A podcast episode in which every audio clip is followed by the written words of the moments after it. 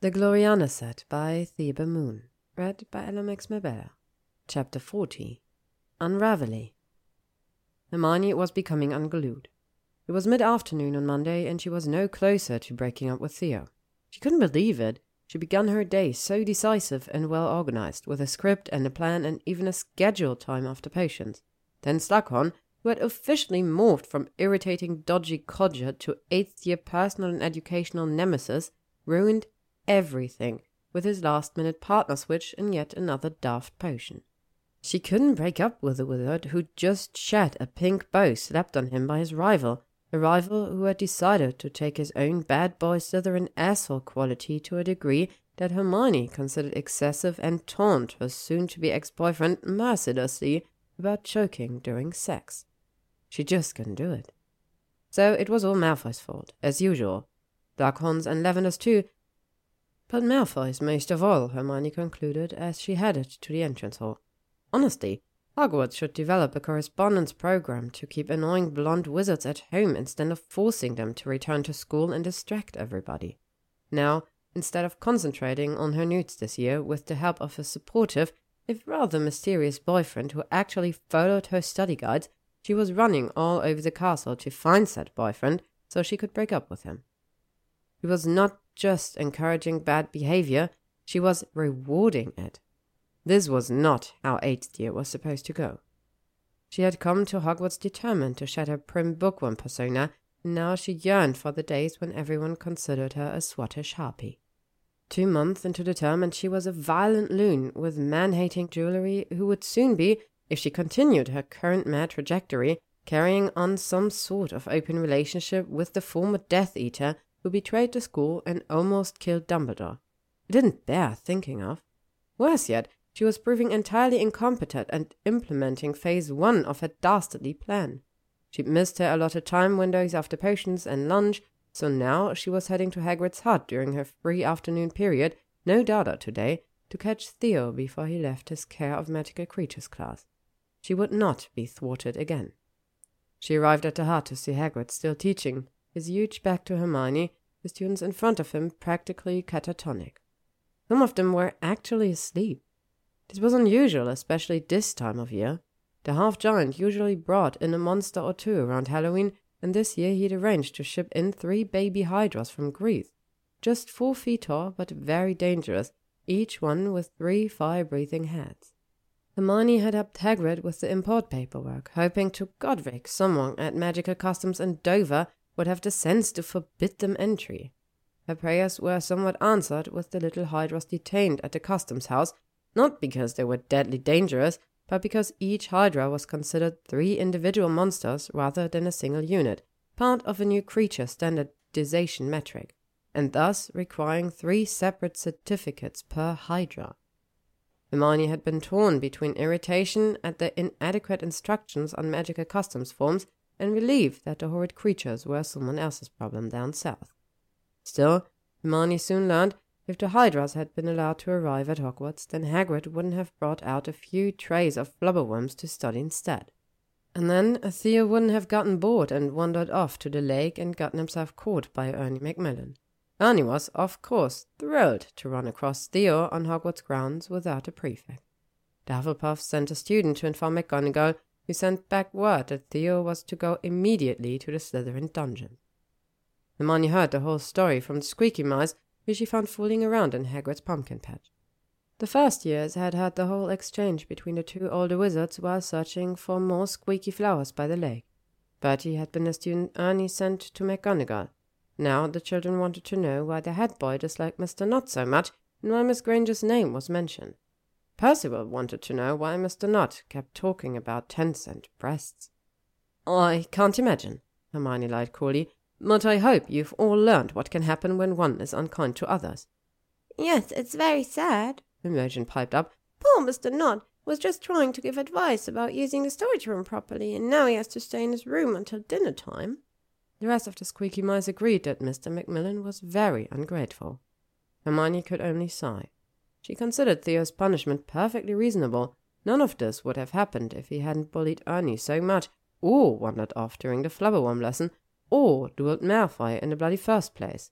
No, what Hermione objected to was that Theo's little escapade meant she had to walk back to the castle and brave the Slytherin dungeons and that horrid snake charmer if she wanted to break up with him in a timely manner.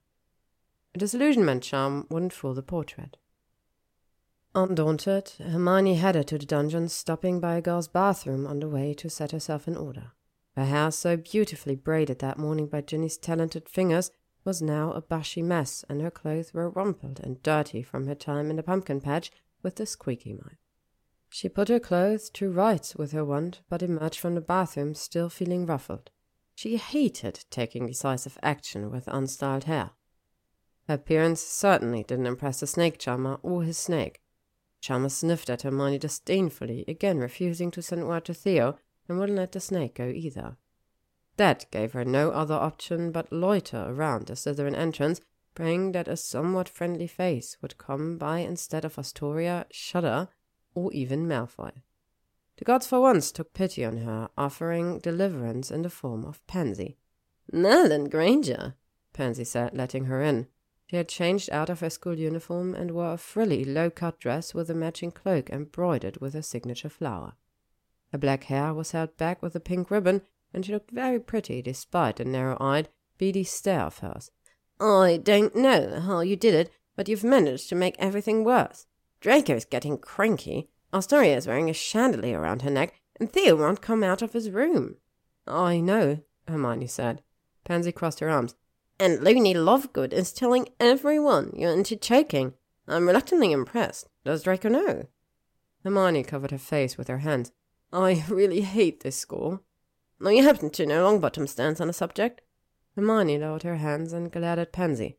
That's a hard no on that. If you're going to keep chasing poor Neville, there will be no choking. Or orgies, she added. You've discussed orgies with Longbottom? Pansy asked, arching an eyebrow. Still waters. Where is Theo? Hermione ground out, fists clenched. Pansy shook her hand. Aren't they seeing you? I'll never know. Just go on down. She waved a manicured hand at a flight of stairs leading further into the dungeons. My dormitories are on the left. Theo's is the first door on the right. The southern dormitory halls looked much like Gryffindor's, except for the green and silver tapestries depicting smarmy looking wizards and witches ruling or fighting or plotting or backstabbing or whatever. Hermione knocked on Theo's door rather tentatively, her courage ebbing, and at Theo's board, Come in. She took a deep breath and entered, praying he was fully dressed. He was, but only just. Nobody could look more sinful than a Slytherin stretched out on a sofa. Theo's white uniform shirt was untucked and unbuttoned, revealing thick dark hair down to his belt. His shoes were off, and he held a glass of what looked like siren scotch in one broad hand. His head was tilted back slightly, revealing a five o'clock shadow and a muscled neck. His eyes were closed. I say, if you're back for. It's me, Hermione said hurriedly, trying not to look. It didn't seem right to ogle Theo when she was about to. And then there was his. Hermione, Theo sat up, green eyes wide. How did you even get in here? I. I need to talk to you, she stammered. But I can. No, no, come on. Theo was on his feet now, setting his scotch on a jade coaster. He strode forward, and suddenly she was staring at her chest close up, his musky scent surrounding her. He had the door shut behind her and felt her bag slide off her shoulder. This is brilliant, he said in her ear, his voice impossibly deep. You are brilliant. He bent his head and gave Hermione a warm kiss that sent gentle ripples through her. How did she get herself into such a situation? We have to talk, she breathed against his mouth. Theo's hands covered hers, drawing her palms up to his chest and to that soft hair, and his lips moved to her throat. Why don't you talk? He rumbled. And now? Theo, Hermione repeated, she shouldn't be here. This was a terrible idea. How could they have such a conversation alone in his bedroom? Malfoy would go spare if he saw her. Theo, is there somewhere else we could go? Afraid not, Hermione, Theo said with a smirk. I'm confined to quarters. If you want to talk to me, you'll have to stay. He released her and padded over to his desk, pouring another drink. Here, he said, handing it to her. Hermione gulped down half the glass. It was only two in the afternoon, but frankly, she needed it. The room was furnished in dark wood, and expected silver and green, with two large underwater windows looking out at the great lake. She edged over to Theo's desk, admiring his neat scrolls and parchment, his quills neatly lined up in a row. A photo in a silver frame displayed a fairy tale castle in high mountains, flags flapping and trees stirring. My grandmother's castle, Theo sat beside her, A smaller frame held the oval picture of a young witch with black hair who smiled sweetly at Hermione. My mother.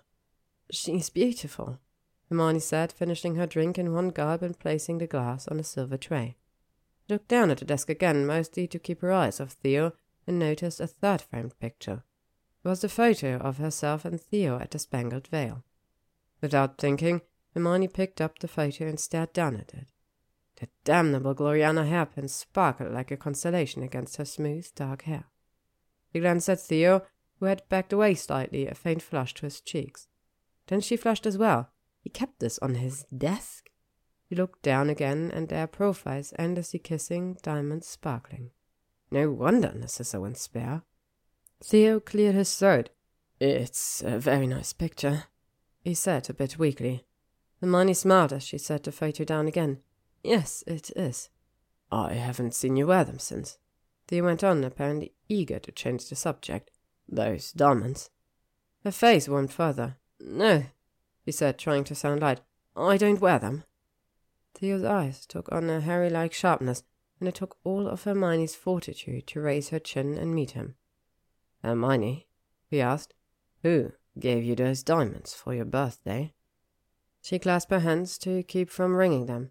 Malfoy did, she admitted. Theo stared at her, his mouth set in a hard line. I'm very sorry, Theo, she went on. It was wrong for me to wear them that night. Theo looked at her intently, obviously choosing his next words with care. When he did speak, his voice had that dangerous, deceptively soft tone that most Slytherins apparently learned in their cradle. Do you have any idea how insulting that is? To another jewelry on a date? he asked. Your friends at the restaurants clearly believed those diamonds came from me. Hermione sighed. I know, it was thoughtless and stupid, but I didn't mean to insult you. Gods, what a dumb move that was. Maybe she should make a t-shirt. I'm sorry I wore the damn diamonds. My hair that day was just such a disaster. Theo didn't smile, just splashed more siren scotch into his glass. He didn't offer her any. That was no simple gift, he said. I know goblin make jewelry when I see it. Theo eyed her up and down, and his lip curled. Obviously, your relations with Draco have gone further than I had supposed. Yes, but not in the way you mean, Hermione said, glaring slightly. I haven't shagged him, if that's what you're implying. Theo eyed her over his glass as he leaned against the wardrobe. It's quite a nice little setup you have going on here, Hermione, he said, and I've had just about enough of it.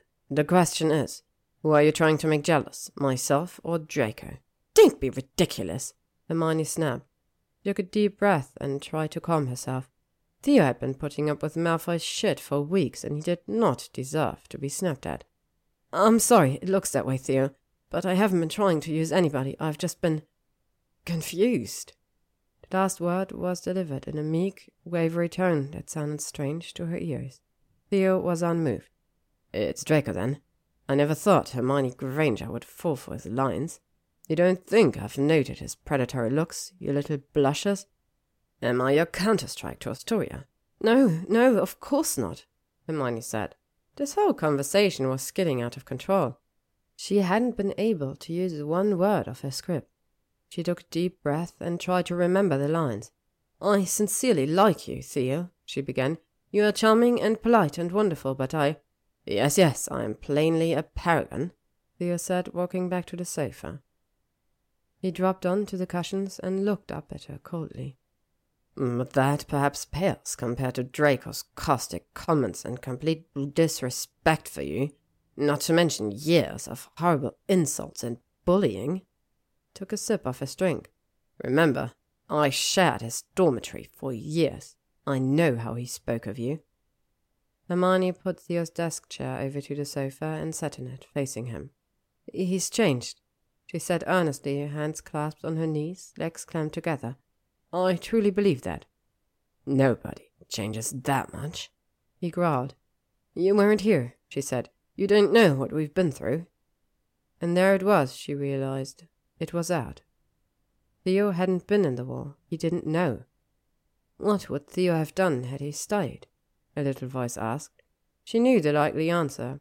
He had admitted it himself at the Spangled Veil. He would have followed his father, a man as evil and corrupt as Bellatrix or Lucius Malfoy. If those snatchers had dumped her and Harry and Ron on the floor in front of Theo at Nott Estate, what would he have done? He remembered the basilisk stare of the elder Nott's eyes, could mention his broad, hairy hand on the back of Theo's neck, forcing him to look. Is it done? For an instant, the late afternoon sun filtering through the lake and smell of siren scotch receded. She was back in the drawing room at Malfoy Manor, hearing Draco's soft voice, so uncertain, although she'd seen the flash of recognition. I I don't know. Maybe, he'd said. Not exactly heroic, but it had been enough. Hermione. He blinked and she was back with Theo once more. Hermione, are you all right? Theo was sitting up, looking at her with concern. She took a deep breath and tried to steady herself on the chair. Draco's changed, she repeated. You don't know all of it. Theo shrugged, indifferent. Perhaps. Threw back his drink and set down the glass. Perhaps. But it's more likely he thinks he can repair his reputation. The wizard grimaced. He couldn't be more wrong. At first, Hermione was too rattled to listen to his words, but then pieces began to fit together in her mind. She looked back at the prophet picture on the desk. It really was a perfect photo, so well framed. Hermione looked at Theo thoughtfully, and he looked back with the same measuring eye. The only sound in the room was the faint tick of a clock on the mantel and the soft plink of melting ice in a scotch glass. The door suddenly opened, startling them both and ending the staring contest. Theodore, crooned a familiar, hateful voice. Would you? Astoria halted in the doorway.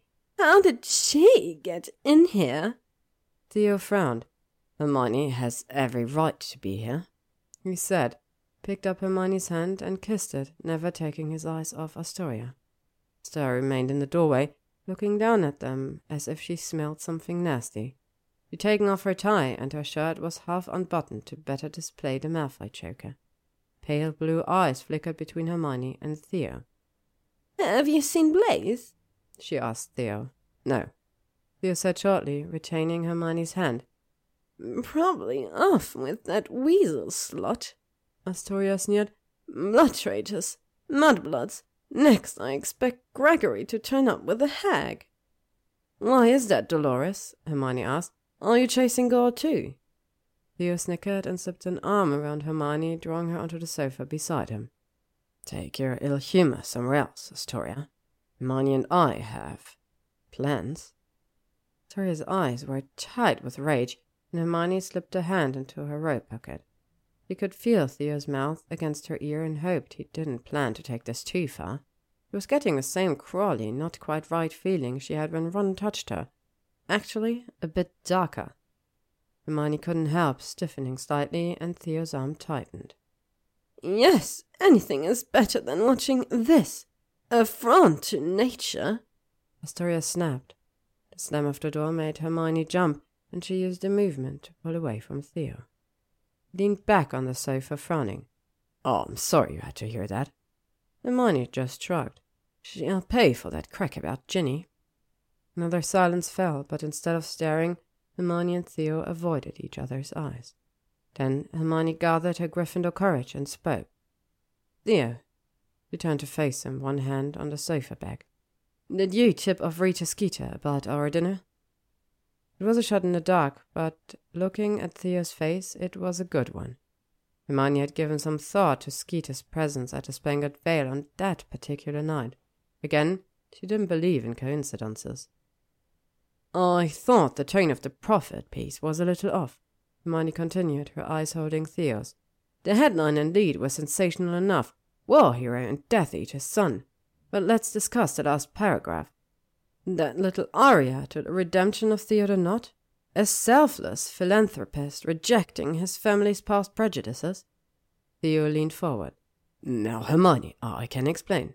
Don't bother, she said. Perhaps I was using you, although Godric knows I wasn't doing it on purpose. But you were trying to use me as well for my muggle blood, my hero status, and my brains. I really do admire you, Theo said, but I wouldn't be a Slytherin if I didn't take advantage of opportunities. And I wouldn't be a Gryffindor if I didn't despise you for it, Hermione said boldly. A muscle twitched in Theo's jaw. Strong words there, Hermione. They were strong words, but she didn't regret them. That was no spur of the moment, this might look good decision, Theo, she said. You planned this, and took me there, and served me up to that vile woman. Hermione turned away and clenched her fists.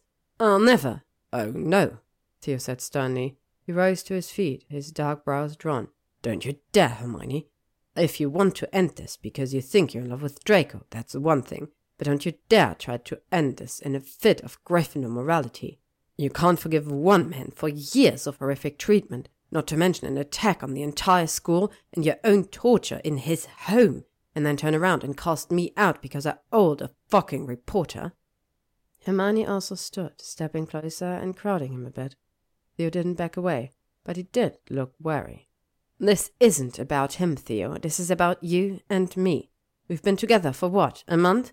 You say I've fallen for Draco's lines. Well, right now all I have are your lines, plus your bullying of Ernie and scheming with Skeeter and your little vanishing act Friday night. What Theo not fabulousness am I exactly missing here? Have I seen you do anything that didn't directly benefit you? Theo's face was red with anger. You're right, you don't know me, and you obviously don't care to do so.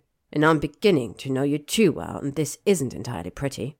Well, I wasn't being put on this earth to be fucking pretty, Hermione spat, her temper fully ignited. I'm here to change this world, not decorate it. Go find another muggle to fix the name your father trashed. The fact that you think you can put on your fancy ring and sweep through the wizarding world like nothing ever happened just shows you don't understand the war at all. Theo's glare deepened, and for an instant Hermione was in the Department of Mysteries again, but she brutally pushed the memory down. Theo was not his father. None of us are the same, she went on in a gentler voice. We're all trying to piece ourselves back together, and I'm telling you, the war changed him. Theo moved away and began to pace. He stopped near one of the bedposts and turned to face her. From what I've seen, he hasn't changed enough, he said. I've known Draco all my life. Yes, I'll admit, I've seen some differences this year. But a few first year groupies and a sudden obsession with a muggle bond do not make a redemption, and it concerns me that you can't see that. Hermione blinked at him. Theo's face, a mixture of distaste and worry, looked so much like Harry's, and his words were Harry's words as well. How did the sincerity of Malfoy's possible redemption become the central topic here anyway? It wasn't anywhere in her script. I know, and I understand, she said, touched by Theo's obvious concern. He brightened and stepped closer, running a hand lightly on her arm. Hermione cleared her throat. Was he ever going to button down that bloody shirt? Hermione, he said in that rumbling tone, you were never just an opportunity to me. I was captivated when I first saw you on that sofa at the Gryffindor party. Both hands were on her arms now. You are a vision in gold. I couldn't see anyone else. I couldn't think of anyone else. Mud softly, pulling her closer. You felt something too, I know it. Yes, I did, Hermione said, but she was stepping away, gliding out of his arms and nearly falling over the chair she'd been sitting on. Now that isn't enough. I can't be with you any more. What you and I have isn't real. But it's real with Draco. Theo's face was all harsh lines now. Yes, he repeated softly. Images fluttered behind her eyes. Draco, the sneering boy, the gaunt ghost in sixth year, the Death Eater staring into Harry's swollen face.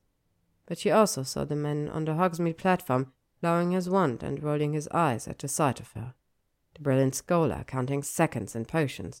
The fallen angel in the infirmary reluctant mentor to his Hufflepuffs, the glamorous rake, and finally Draco's pale, perfect, pinning face in that dim second floor corridor. She focused again on Theo, trying to imagine him pleading brokenly with her as Draco had. Don't be angry. Don't shut me out. But she couldn't. Hermione swallowed. Yes, it's real with Draco. It's so real it hurts. Theo shook his head. You may think so, he said, but I refuse to believe that you're so twisted now that only a Death Eater can understand you. He stepped closer. Hermione, let me help you. I don't need your help, she said steadily. As I told you the night of the party, I don't need another Ron in my life. You just might, Theo said, because where you see love, I still see obsession, and Draco's obsession with you is dangerous, possessive. Weasley is frankly an idiot, but his instincts were spot on. His eyes met hers. I've made mistakes, but Draco has done worse. He will do worse. You're wrong, Hermione said stubbornly. I can't tell you everything. It's not my story to tell, but he's taken risks. He's earned my trust. He's proven to me that his future will be very different from his past. Draco has changed. You keep telling it to yourself, Hermione. Theo said, returning to that soft, cold Southern voice. But Draco will break your heart. Hermione backed away, picking up her bag and moving towards the door. She put her hand on the doorknob and turned to face Theo, looking into those green eyes that still gave nothing away. Maybe he will, Hermione said, but I've my own instincts, and here's what they tell me. You would break my heart, too. Her voice cracked slightly. I'm sorry, Theo. She turned the knob and left the room. Chapter 41 Plans and Schemes Hermione fled the Slytherin dungeons to hide in the library's Goblin History section, the same narrow aisle where Theo had first found her with Draco. Oh, I'll kiss you if you tell me. She settled on the floor with her back against the shelf, heedless of the tinny, screeching curses emanating from the gory books of goblins. The numbers in her arithmancy book swam before her eyes, and Theo's voice played on a continuous loop. Nobody changes that much. It's obsession with you. Dangerous. Possessive. Draco Malfoy will break your heart could hear the emotion in Theo's voice, the concern, but she also had bitterness and injured pride, a baffled anger that nothing he could say would get him what he wanted. And Hermione still believed her fond words. She had been so unfortunate as to fall in love with him, Theodore Nott, would have broken her heart. Not right away, not through cruelty or anger, or worst of all, indifference. No, Theo would have been all attention and courtesy, with a sure hand and an easy smile, and she would have dashed her heart to pieces on that cool shell. As for Draco, well, she had already drawn up a loop chart on the subject, with a probable future timeline, see Appendix A. He could break her heart. He could also wreck her reputation. He could be masterminding an elaborate setup to gratify his evil lusts and schemes. The last option had Hermione snorting aloud. Come on! If Draco's pursuit of her was part of a diabolical plan, it was the most badly conceived and ineptly executed plan since Voldemort's Horcrux roadshow. Draco had undermined himself at practically every turn, frequently denying himself, in Hermione's opinion, the luxury of rational thought. The man was a bit of a mess, and this only strengthened Hermione's belief that Draco really had changed. Change was messy and painful and unpredictable. He was nowhere near redeemed. Too many demons, but to her way of thinking he had earned opportunity to try, despite what Theo or one of that bloody Lupin said. Hermione stretched out her legs on the stone floor and transfigured a handkerchief into a thick green blanket. It was freezing in the library, but one couldn't risk a warming charm around so many books. She pushed Slytherins out of her mind and focused on her arithmancy text.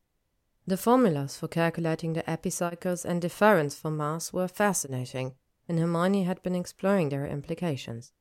Ptolemy's geocentric model might be clunky and ridiculous, but the formulas had great magical power.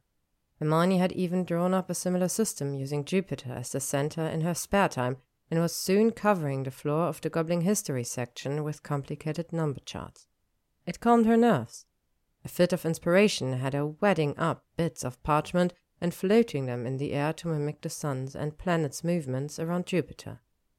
In this case, Jupiter was an inkpot she'd painted orange and suspended in midair. It would be a great accompaniment to her next arithmancy presentation. What if Ptolemy was an alien?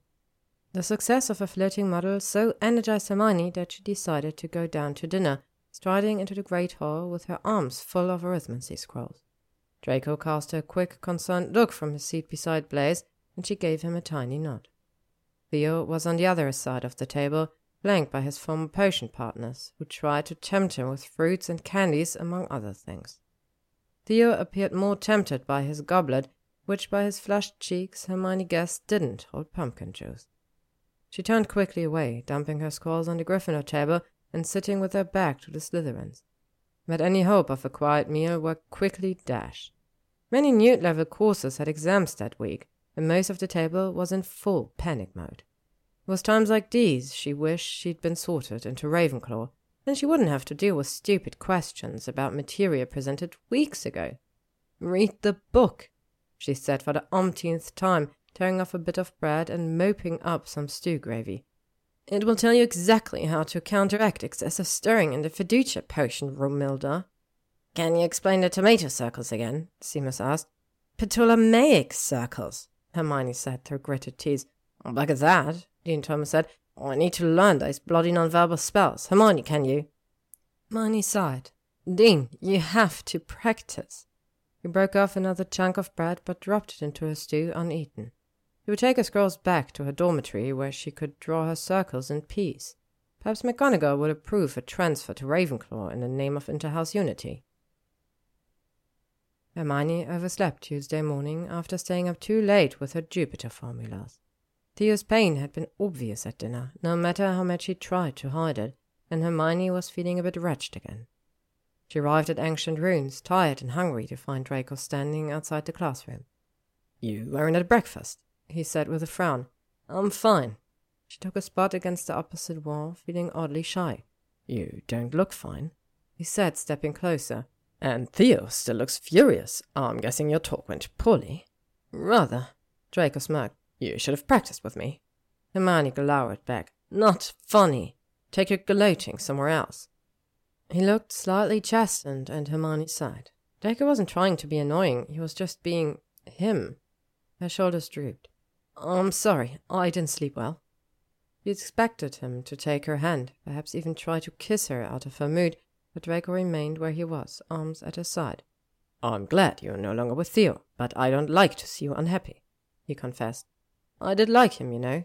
He liked you too, Draco said. It wasn't all air. He trailed off, looking uncomfortable. I know very well that Theo was using me, she said coldly. A short silence fell. Then Draco spoke. Hermione, whatever Theo said, don't take it to heart. He's angry and. It's worse than that. Theo feels sorry for me. Hermione's voice was bitter. Apparently, I'm the victim of a Death Eater's sick obsession and too stupid to know it. Draco's body stiffened. How dare! he growled. Don't take it to heart, Hermione parroted. Draco glared. Hermione rubbed her temples. Lack of breakfast had given her a slight headache. Look, Theo has every right to speak his mind, she said. You've tutored him like dragon shit for weeks for the terrible sin of dating me and treating me well. Why would he think any differently? Splendid, Draco said. Now you're defending him. Who's next? I know. Let's take you to Azkaban and you can defend my father for a while. That's not a bad idea, Hermione said. I don't think they're doing enough to protect prisoners from the magical virus. Draco scowled. Hermione gave him her best innocent look, and he dropped the scowl, the corners of his mouth turning up slightly. Mean? he said. I am, Hermione agreed. Then she sighed. Theo will be fine. I likely hurt his pride more than anything else. That brought out a full grin. A little humility will do him good. That's a bit rich coming from you, Draco. He looked at her sternly. I have taken numerous hits to my pride for your sake. I know, she said, reaching out to take his hand. His warm skin sent a tremor through her. He leaned closer. How grateful, hmm? Can I expect some reward for my sufferings? Sufferings, indeed, he said. You'd think I'd send you out to sleep in the rain. In some cases, the rain would have been preferable. Yet here I am, still at your service. Draco raised her hand and kissed it, grey eyes on hers, and her heart thudded as she felt a brush of his lips on her skin, and perhaps the slightest touch of tongue, a tiny taste. The brisk click of footsteps broke them apart. It was Pansy mincing toward them in short-heeled boots that definitely pushed Hogwarts' dress code. Well, isn't this sweet? Pansy said with a sniff. She tucked a thick red ribbon scroll out of her tiny black purse. Here, are your charms note, she said, handing the scroll to Hermione. Hermione was impressed to see that Pansy had wrapped her toy broom research in actual charms note that resembled her own handwriting. Flirting with Slytherins did have its advantages. Thank you, Parkinson, she said coolly. Don't expect me to bail you out next time. Pansy glared but said nothing, just stalked off as best as she could in those boots. Was going to break an ankle on the castle floors one day. Draco looked at Hermione with mounting horror. You two are scheming together. Whatever it is, please warn me beforehand so I can hide. Nonsense, she said airily. She tucked Pansy's scroll into her bag as McGonagall and the rest of the class entered the corridor. I'm just a kind and forgiving person. Potions class was cancelled that morning. Thank Merlin, as somebody, or some buddies, likely little Hufflepuff buddies, had sealed the dungeon door shut with Rhapsody. Renegade's butters of the stuff were spreading through the castle. Justin Finch Fletchley had been stuck to his bench at breakfast. Rhapsody even worked on ghosts, which no one could have predicted, and the Bloody Baron was found hanging upside down in the entrance hall, bellowing curses. How did someone even get the potion up there? People whispered. Slughorn had posted a note about the postponement that clearly stated, Do not touch the door, for heading off to his private office to brew more on Ravelli. But a few students were stuck anyway, including poor Neville. Somebody shoved me, he told Hermione, pulling fruitlessly at his strapped elbow. Can you check on Wendy for me before lunch? Just give her a few drops of ink if she looks droopy. Hermione pursed her lips. On one condition. Do you know where I can find some virgin earth? Virgin earth? Neville's eyes widened. You'll have to dig for it, by moonlight, with a silver shovel. Can you help me? Hermione asked. Neville looked around and lowered his voice. Is this part of whatever you're doing with Pansy? Because I don't believe for a second that you two are studying charms. Hermione shrugged and Neville sighed. All right. Meet me at the greenhouse four after dinner. There's an early half moon tonight. Many medical plants reacted to moonlight, so Neville regularly tracked the moon's movement. Do you have a silver shovel? Hermione asked. He looked uncomfortable. I do, actually. The ministry presented it to me in honor of my, er, uh, deeds. Hermione beamed. Lovely. Whatever you two are doing, I don't want to be anywhere near it, Neville warned. She laughed and patted his arm, keeping her hand well away from the door. You sound just like Draco. The day's data class featured an absolute travesty of an exam. One section required students to sketch their favorite flowers. Hermione drew a winkweed from memory and labeled it, but at least it was quiet. Draco behaved himself, and Theo ignored her completely. Hermione spent the entire class fretting, but not about either wizard. Flower drawings were not proper preparation for NEWTs. Perhaps she should have developed her own Dala exam and pass it around, just to ensure the class properly understood NEWT level material. Hermione was mentally outlining appropriate exam questions when a squeaky mouse popped out from behind a statue. Miss Granger. It was the little Slytherin girl's. You seem quite easily startled. The girl said as Hermione fought to catch her breath. Are you sure you're a war heroine? Can I help you? Hermione asked, trying not to glare. Oh, no, the girl said. My grades are quite good, and you seem a bit flustered in all other aspects of your life. I'm trying to get a boy to notice me, but you don't seem like the best role model there either. Hermione couldn't help but grin. What's your name? Lila Durand, the dark haired girl said. Still, you must have something going on if Mr. Malfoy is willing to tolerate your grumpy ways. Percival says it's your breasts. That little monster, Hermione muttered. I agree. The monster bit, I mean. Lila said. He held out the scroll. I'm supposed to deliver this to you from Mr. Hagrid. Were you all in this pumpkin patch again? Lila looked offended. I have care of magical creatures on Tuesday. Hermione flattened the parchment and read it quickly. The baby Hydras had arrived in London, and Hagrid was worried about their condition. Hermione was more concerned about the magical custom official's condition. Are you going to rescue them? Lila asked. Hermione frowned. You shouldn't read other people's notes. It wasn't sealed, the little Slytherin said. Are you going to go? Professor Hagrid says hydras are really quite delicate. Hermione snorted. He also says dragons are misunderstood and hippogriffs are harmless. She reread the note. Hagrid appeared to be quite distressed. The parchment had a few tear stains like the note he'd sent about Buckbeak so long ago. She sighed. I suppose I'll have to go. My name is on the paperwork. Lila trailed her back to Hagrid's hut, where the half-giant was pathetically grateful when Hermione agreed to rescue the little Hydras from quarantine. You're going tonight, right? he asked. No, Hagrid, she said with a smile. These are custom inspectors, strict nine to five hours. Hagrid was shocked. But my Hydras, they're just babies. They won't last another night. Of course they will, Hermione answered, riffling through the stack of parchment he'd handed her. These custody logs say the Hydras ate eight tins of canned tuna and six beef stew bones in the last twenty-four hours. Not nearly enough for grown youngsters, Hagrid grumbled. If Hermione had her way, the little menaces wouldn't grow at all, but she couldn't say so, not with Lila's bright eyes watching them.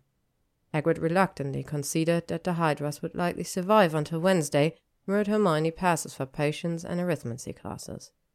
Lila badgered her all the way back to the castle about coming along, but Hermione was adamant.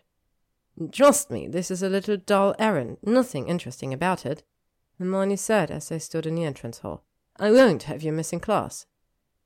Lila hung her head in disappointment, and Hermione sighed. I'll let you visit the Hydras after I return. Only you, mind. Only in my presence, and only after you give me a six-inch scroll on the history and proper care of Hydras. I'll tell Hagrid to give you extra credit. The little girl smiled thinly. The other children were kind of creepy and nodded. Thank you, Miss Granger. You are quite useful sometimes. Again, Hermione couldn't help grinning back. So I've been taught. Dinner that night was much like the night before. Draco gave her a quick glance and seemed reassured when she nodded back. Theo ignored her completely, deigning to accept a few grapes from his admirers. Hermione again sat with her back to the Slytherin table and tried not to listen to what passed for academic discussion among Gryffindors. Ah, I think that's a butterfly, Seamus said, turning his teacup. The Undine were dumping out everyone's cups and trying to read the leaves in preparation for their divination test. No, it's a Grim with a book, Dean said. No, mate, you're going to fail all your exams. After dinner, Hermione and Neville hiked to some remote hills outside the castle gates for some virgin earth. Her friend's silver shovel looked more ceremonial than useful, engraved with a quote from Dumbledore about Neville.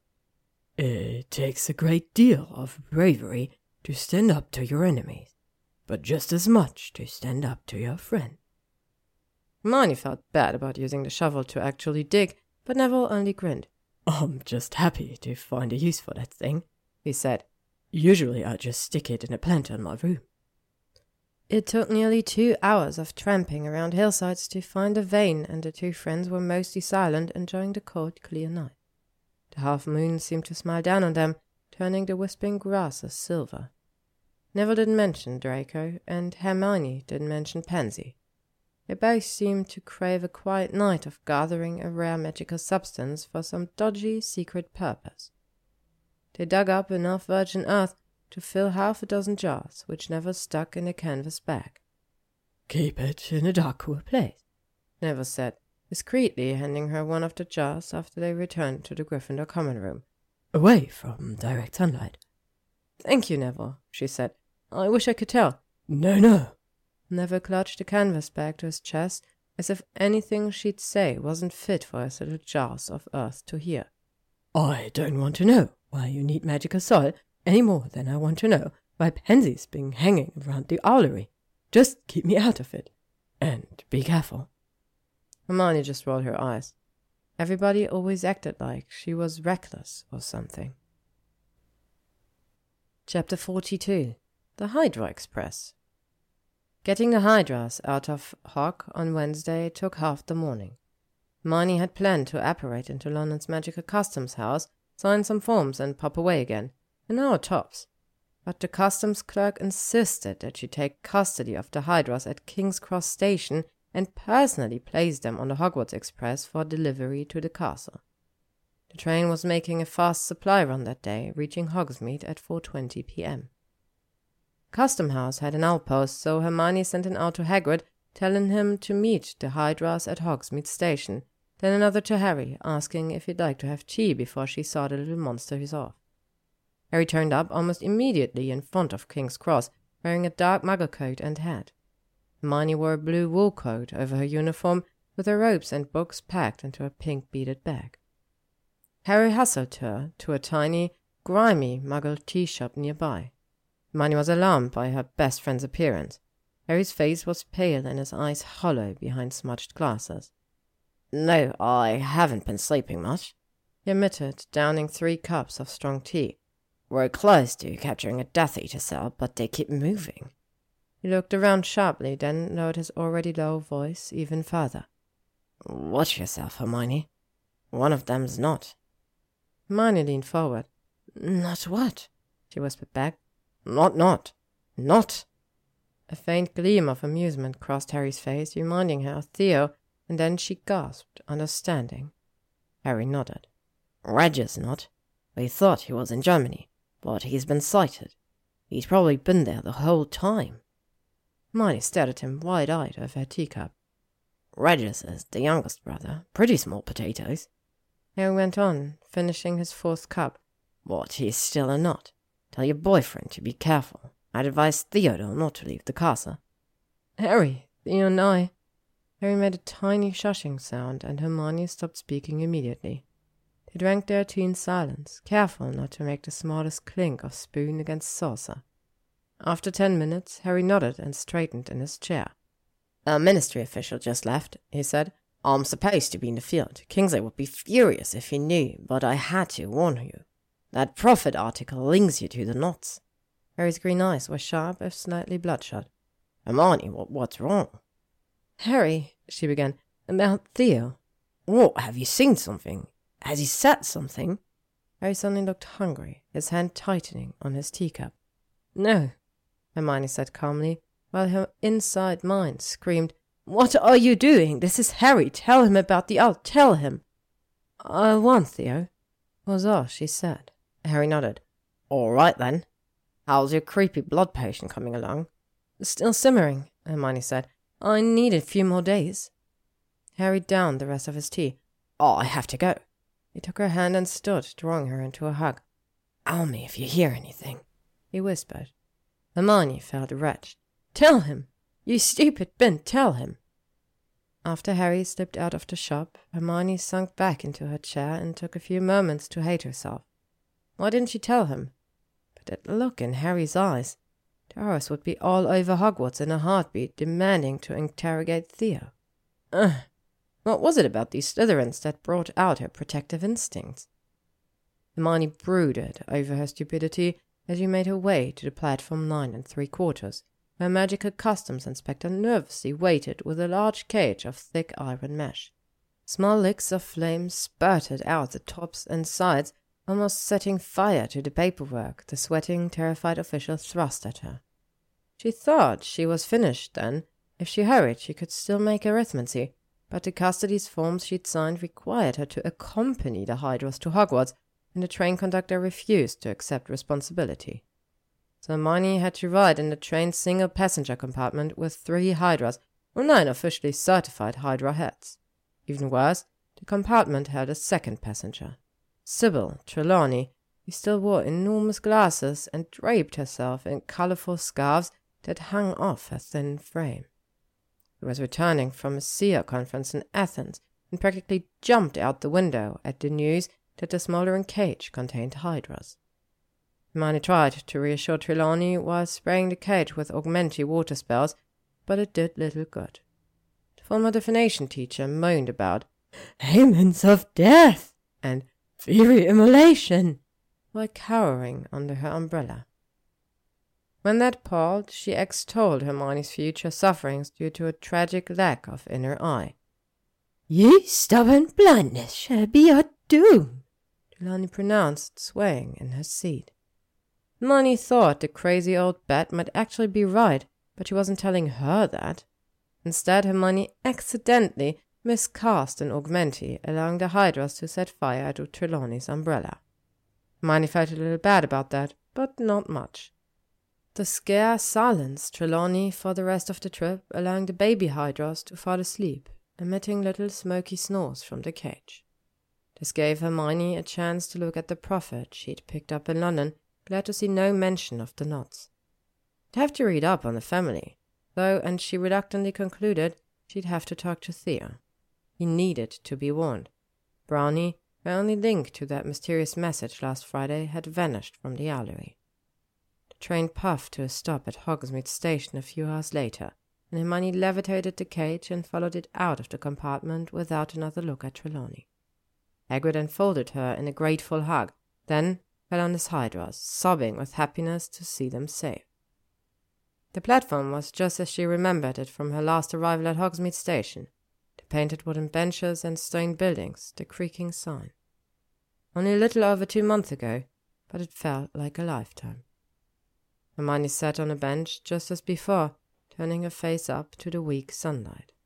Then he appeared. It was like her thoughts had manifested him, the train's clouds of steam parting to reveal his tall figure. He wasn't, however, the thin, raggedly breathing man who had pointed a wonder to her with wild, startled eyes. This Draco strode purposefully towards her, black cloak billowing behind him. His frame had filled out after months of Hogwarts food, and he crackled with decisive energy. Draco stopped a few feet away, eyeing her severely, and Hermione jumped to her feet. How? How did you? She stammered. Slughorn said you were off helping the gamekeeper, he said. When you didn't turn up to herbology, Longbottom and I went to find out what fool's errand he sent you on. Draco transferred his severe look to the other side of the platform, where the hydra cage was nearly wreathed in flames. The hydras were apparently excited to see Hagrid too.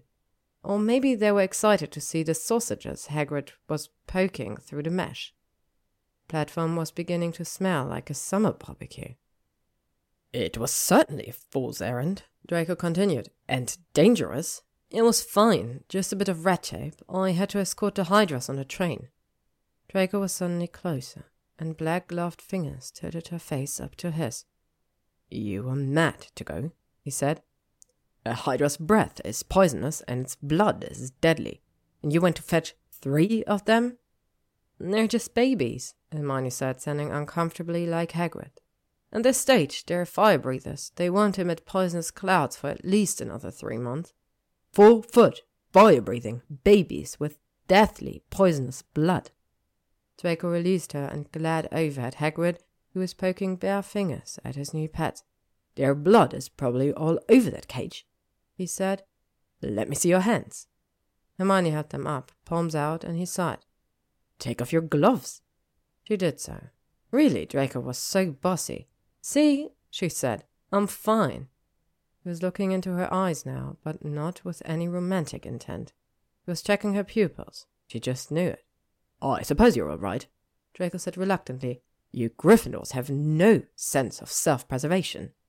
Says the man who volunteered to take Veritaserum. A tiny shrug. I knew you would protect me. Well, then you can protect me too, Hermione said. His eyes took on that unblinking basilisk stare. That's right, if you'll let me, he said quietly. Hermione stared up at him, hypnotized, her heart suddenly pounding. Then she stood on her tiptoes and kissed him softly. It seemed right to kiss Draco here, on the platform where they had met again for the first time, the day she had stayed with him against Ron's wishes. They had been hurtling towards this moment since Draco put his foot against hers in the carriage. He responded immediately, wrapping her in his cologne and his heavy, rich cloak. Draco deepened the kiss, his tongue meeting hers, and it was utterly theirs, their moment, free of past fears and desperation. Mine, Hermione thought. Oh, gods, finally mine. She had denied herself for so long, denied herself the feel of his hands, his mouth, the taste of his skin. He was hers, completely hers her very own stubborn, arrogant, dangerously beautiful, and half redeemed wizard, kissing her passionately, and she. A loud clearing of a throat brought them back to their surroundings, and Hermione and Draco broke apart to see Hagrid standing about five feet away, his broad face red. You might want to take that elsewhere, unless you want the whole world to know, Hagrid said. Well, the train's coming in a few minutes. Yes, yes, of course, Hermione managed. She pulled herself out of Draco's arms, but he kept a hand at her back.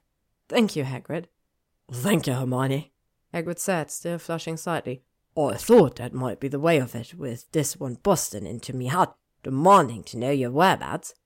He lowered his voice to what he fondly considered a whisper. Never took to the other one, I must say. Was fretting about mud on his shoes. Thank you, Professor Hagrid, Draco said. I apologize for my heated words before. Hermione stared. Hagrid stepped forward, clapping Draco on the shoulder, nearly sending him into the platform. No need there, lad. All in the right place, but it's as I told you, Hermione loves Hydras. Draco gave Hermione an eloquent look, and she couldn't help smiling. Man, Hagrid had every reason to hate Draco after the Slytherin's terrible treatment of him and his animals over the years. Yet, the half-giant was looking at Draco with near approval now, under the fond illusion that the blonde didn't care about his shoes. Maybe we should get back to the castle, she said. The school's largest carriage stood nearby, hitched to two thestrals and containing a single hunched figure. Yeah, the poor babies must be starving. Hagrid lumbered back to the cage, belatedly pulling on his dragonhide gloves, picked up the cage with a grunt and headed towards the carriage. We are not riding with them, Draco pronounced. Nonsense, Hermione said. It's perfectly safe. She took his hand and led him toward the carriage. And I assume you remember Professor Trelawney? Chapter 43 Playing Defense Hermione couldn't blame Draco for being a bit surly after their long carriage ride with Hagrid, Trelawney, and three Hydras. Hagrid had instructed the Thestrals to walk slowly so as to not jostle the babies. Hermione was seated between Draco and Trelawney, latter bug-eyed with fright, and it was a toss-up which scared the seer more, the fire-breathing monsters or the former Death Eater. After the third or fourth moan of terror from Trelawney, Draco sighed and slipped an arm around Hermione, which she allowed, reasoning that it would only help his mood, and even if Trelawney noticed, she wouldn't believe it, and if she did believe it, hardly anyone would believe her. Plus, it had been a long day, and it was nice to lean against his luxurious cloak, breathe in that rich cologne, and close her eyes. She felt Draco relax as well, and she was nearly asleep when the carriage stopped at the castle entrance. Draco removed his arm and stepped out, turning to help her down even extended a gloved hand to Trelawney, who accepted it tremblingly and then dashed into the castle, scarves flapping. Hagrid thanked Hermione again and gave Draco a jovial slap before departing with his hydras. We need to talk, Hermione said to Draco as they entered the castle. Privately. We certainly do. Draco glanced around the entrance hall, furtively rubbing his shoulders. Why don't we? Draco! called a fluting voice. Astoria, dressed in Quidditch gear, stood by the house hourglass cabinet with her team. The Slytherins crossed the entrance hall towards them, practically in formation, and Hermione could see the diamond choker ringing the round collar of Astoria's jersey. Astoria swayed up to Draco, broom in hand, the team stopping a few feet away. They were certainly well trained. We have practiced, dear, she cooed. The dear earned a raised eyebrow. I'll be along presently, Draco said, bored. We need this practice, Draco. A hint of sharpness crept into Astoria's voice, and she didn't roll his name at all. We play Hufflepuff on Sunday. Draco smirked. If we're playing Hufflepuffs, I doubt we need to practice at all. Blue eyes flickered over to Hermione. Granger! Tired of Theodore already? You two looked cozy enough a few days ago cuddling in his bedroom. Her lips curved. Half undressed. Hermione was hardly listening. She was stripping off her gloves and estimating Astoria's height. About five ten, she'd guess, about five inches taller than she. Hermione nodded in satisfaction, then focused on Astoria's smug face and Draco's sudden frown. What? Care to repeat yourself, Astoria? Draco asked. I'm afraid you'll have to say something more interesting to capture Hermione's attention. Astoria's eyes narrowed. We have the pitch until six o'clock, she snapped, and swept out of the castle's front door, her team trailing behind. This way, Draco said shortly, dragging off his cloak and heading towards the divination corridor. Hermione followed him to a very familiar alcove behind Everard the Evil. Remarkable tapestry, really. You could swear it was its tentacles were moving slightly. If you would, please, Draco said, brushing the tapestry aside. Hermione hesitated. Actually, I'd prefer to. I'm well aware you likely know this alcove, Draco said with a slight curl of his lip. Nevertheless, I'd be grateful if you would see yourself clear to entering it. Hermione blinked up at him. He didn't look angry, but if the former grammar was any indication, something had set him off. She entered the alcove, trying to remember what Astoria had said. She needed to pay better attention to conversations, even when they sounded stupid. Draco followed instantly, dominating the small space. Hermione found herself backed against the stone wall with the Slytherin blocking the tapestry. A stained glass window in the pointed ceiling captured light from the divination hallway, casting red and white patterns on the floor. Hermione unbuttoned her short coat, feeling suddenly warm. As gratifying as it is that you had your talk with Theo, Draco was saying, I'd like to know why you felt the need to have the talk in his bedroom. Hermione was disappointed. That was the exact same sentence structure Theo used when asking about Pret. Wait, how did Draco? The disjointed words she'd picked up suddenly fell into place. Astoria, that bitch! She sighed. Because the Hydras were detained in London. Draco raised his eyebrows, silently urging her to continue. So Hagrid used flobberworms in Monday's Care of Magical Creatures class, and Theo wandered off and got caught by Ernie and was confined to his bedroom. And somehow you became half undressed? Draco said in that soft Slytherin tone. Not me. Theo was half undressed. That didn't seem to help much. Well, his shirt was unbuttoned. Draco, that's it. We were glaring at each other, and Astoria came in, and Theo was taunting her. That's all. Draco nodded his acceptance, and Hermione blinked again, surprised. She thought he would take a more convincing, but Theo probably sat around with his shirt unbuttoned all the time, the vain thing, and Draco knew better than anyone how annoying Astoria could be. Very well, Draco said, dismissing any irritation with a wave of a hand. What would you like to talk about? A tiny smirk. This does seem quite private. Hermione rolled her eyes at such high handedness. Always on his terms. So spoiled. Then she sobered. It's about the Death Eater still at large, she said. Draco stiffened. Tell me, I saw Harry in London, and he said Aurors are very close to capturing a Death Eater cell. Her chest ached a little. Not only was she keeping Theo's activities from Harry, but she was running straight to a former Death Eater with confidential information. Harry would be furious. Draco's eyes were icy. How close? Close. The Death Eaters keep moving, though, Hermione said. Draco, do you know anything that might help Harry? He looked at her, his mouth a thin line of distaste. Either for the Death Eaters or for Harry, or both. No, he said.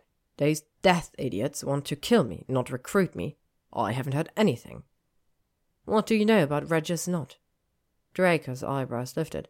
Regius? He's here. I thought he was in Germany. He sighed. Not much. He was pretty low level. Saw him in a raid once. He. He looked away. I'd rather not say. His face was bleak now, and Hermione regretted asking. He leaned closer, looking up into his eyes. That part of your life is over, she said. Is it? he asked, trying to smile. Yes, Hermione said. You're here with me, aren't you? Well, so I am. Draco's still gloved fingers touched her jaw, and his lips brushed hers. Hermione tilted her face up, lightly biting his full lower lip, her hands linking around his neck. Draco deepened the kiss, and suddenly it didn't matter where they were. He could be in the great hall or Theo's bloody bedroom. All that mattered was Draco's mouth on hers and the feel of warm leather on her skin. Draco's hand left her face to grasp her hips, and his lips moved to her throat, just like that day in the charms classroom. He could almost smell the chalk. Pat fell back against the stone. Draco set his teeth and tongue against her pulse He was going to leave a mark. She wanted him to leave a mark. The very thought made her tremble.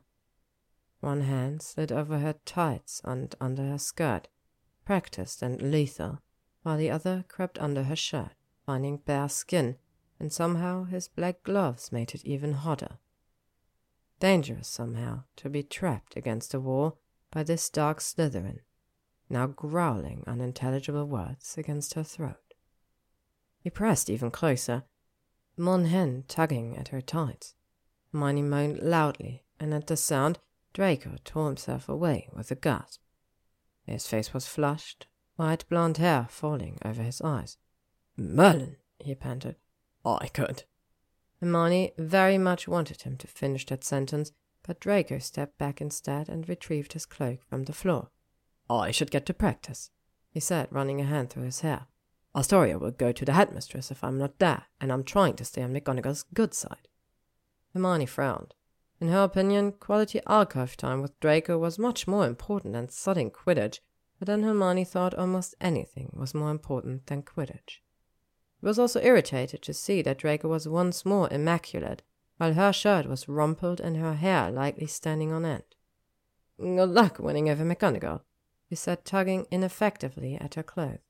Oh, I will. I'm an excellent role model, haven't you heard? Batting her hands away, Draco smoothed her shirt and coat in seconds. Unlike a certain Gryffindor siren, he continued, who chokes idiot beaters and then seduces them with her bossy ways. He kissed her lightly. So twisted, Hermione, he murmured. I look forward to it. He gave her a small wink and slipped out of the alcove. Ernie caught her before she'd even left the divination corridor, and Hermione glanced down to make sure her shirt was in order. It was. Draco had even straightened her tie. Hermione, so glad I found you. The head boy beamed. We're having an emergency prefect meeting tonight about Dumbledore's birthday. The late headmaster's birthday next week was a now a ministry mandate holiday with no classes that day. He looked at Ernie with some regret. Who knew what mad schemes they'd come up with without her? I'm sorry, Hermione said. I'm busy tonight. She hoped she was anyway. Ernie's ear practically drooped in disappointment. We're planning a big event for Interhouse Unity, he said. We could really use your input. Hermione was intrigued. Perhaps the prefects could assign a special academic project setting up groups of students from all four houses, educational and unifying. I'll write out some ideas before dinner, she promised, and Ernie was appeased.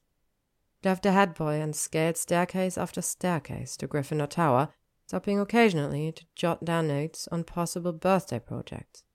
Back in the Gryffindor common room, she nicked a few biscuits off a side table and gulped down a cup of hot chocolate. All she wanted to do was curl up on the sofa by the nice crackling fire and doze until dinner. But some things couldn't wait. Instead, she headed to her bedroom, where she shed her coat and pink purse and dug out the Marauders map. She still needed to warn Theo about the Death Eaters, and she only hoped he wasn't in his bedroom. He wasn't, thank Godric. Theo was pacing in the third floor classroom, his tiny footsteps appearing and disappearing. Hermione's face heated at invading his privacy so. Certainly wouldn't want to talk to her, but he had to know.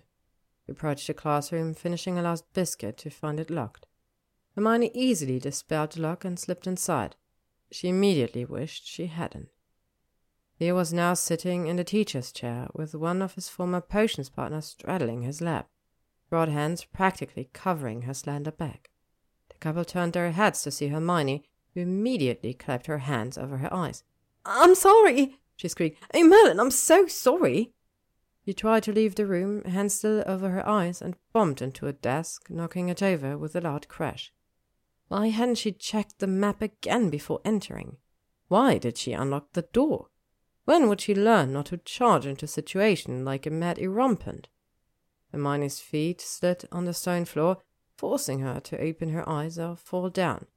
She groped for a chair back to steady herself, trying not to look, but Theo and the girl were standing now, both justifiably furious as well as fully dressed. Thank Godric.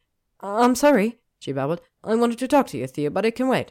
You knew I was in here? Theo snapped. You can't have him back, the girl sneered, obviously a little Astoria in the making. Hermione sniffed. Theo could do so much better. That's enough, Belinda, Theo said coldly. You said yourself, Theo. You said she was a prize bitch. Get out, Belinda, Theo said, his face even redder now. I haven't even. You're a disgusting little snag, and I was a fool to meet you here. Theo snapped. Get out! You're not looking any better, Theo, Hermione said, crossing her arms. No, what's disgusting? Meeting a girl in an empty classroom, letting her rub all over you, then snarling at her for telling the truth and calling her slag. See? Bitch! The little ingrate said. Theo stepped towards the girl, his face mottled with fury, and Belinda squeaked and ran out the door. Hermione's own face was red hot.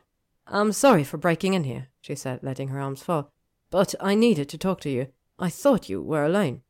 The door was locked, Theo said, still furious, and his shirt was untucked and unbuttoned again. I thought you just didn't want to be disturbed, she said in a small voice. Sweet Salazar. He rolled his eyes to the heavens. Yes, I didn't want to be disturbed. That's the purpose of bloody locks. Hermione just nodded, feeling abysmally stupid. Belinda would probably run straight to Draco and tell him that Hermione was in a classroom with an half undressed Theo, and then she'd have to deal with Draco's icy grammar again.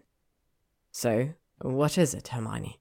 Theo sounded suddenly tired, and the line around his mouth looked deeper. What is so important? You have to chase me down and bust through doors to find me. Your uncle, Hermione said. Theo blinked. My uncle? Which uncle? Regius, Hermione said, watching him carefully. Theo's face was now perfectly blank, and she had been around enough Slytherins to know what that meant. Regius Nott has been sighted in Britain. He went on, hands now clasped behind her back, as if she was reciting a lesson. He's been spotted with the Death Eater cell. Theo's face didn't change. And what could that possibly have to do with me? He drawled. That hour you received, was it from that message, Theo said, looming closer, is my business. You had no right to know about it on Halloween night. You certainly don't have the right to know anything now. Hermione stiffened. Theo, she began, are you going to tell McGonagall? Theo went on in a soft, dangerous voice. Are you here to prompt me for information to tell the Aurors, or at least Harry Potter? No, Theo, she said, I'm here to warn you. Theo's eyebrows rose. Harry advises you not to leave the castle. I'm begging you, Theo, stay here. Don't do anything suspicious. The Aurors would be on you in an instant. Theo's green eyes narrowed. You told the Aurors about the owl? Hermione shook her head, and he looked surprised. And I won't, Hermione said. But if I find you've left the castle. Are you threatening me, Hermione? I'm protecting you, you idiot, Hermione snapped. Or perhaps I'm the idiot for not telling Harry everything. I've lied to my best friend for you. Here's lip curled. Oh, I don't need your protection, save your smothering attentions for Draco. He may enjoy being nagged and mothered and ordered around, but I do not. Hermione's cheeks heated, but she refused to show how his words had hurt her. Ron had accused her of the same thing repeatedly over the years. Does Draco think I... I'm sorry you feel that way, she said, clenching her fist. She kept her lower lip from trembling through sheer force of will. I just thought you should know. Theo just looked down at her, his face blank again. She took a deep breath. You say you want to restore your family name, Theo? He went on, her voice growing stronger. Well, words won't do it. Pictures in a newspaper won't do it. Only actions will do it. I only ask you to consider those actions.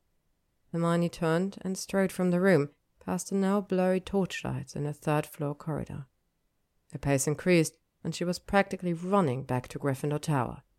Jerry Pops, she told the fat lady and climbed through the portrait hall, ignoring the exam questions her housemates called out as she passed. She didn't stop until she reached her bedroom and threw herself on her bed. Price bitch, smothering attentions, ordered around. Hermione burst into tears, blindly clutching Crookshanks who had jumped on the bed beside her. It wasn't true. It wasn't. He was just tired. It had been a long day, what with the deadly monsters and the Slytherins and news of Death Eaters and all. Hermione didn't go down to dinner.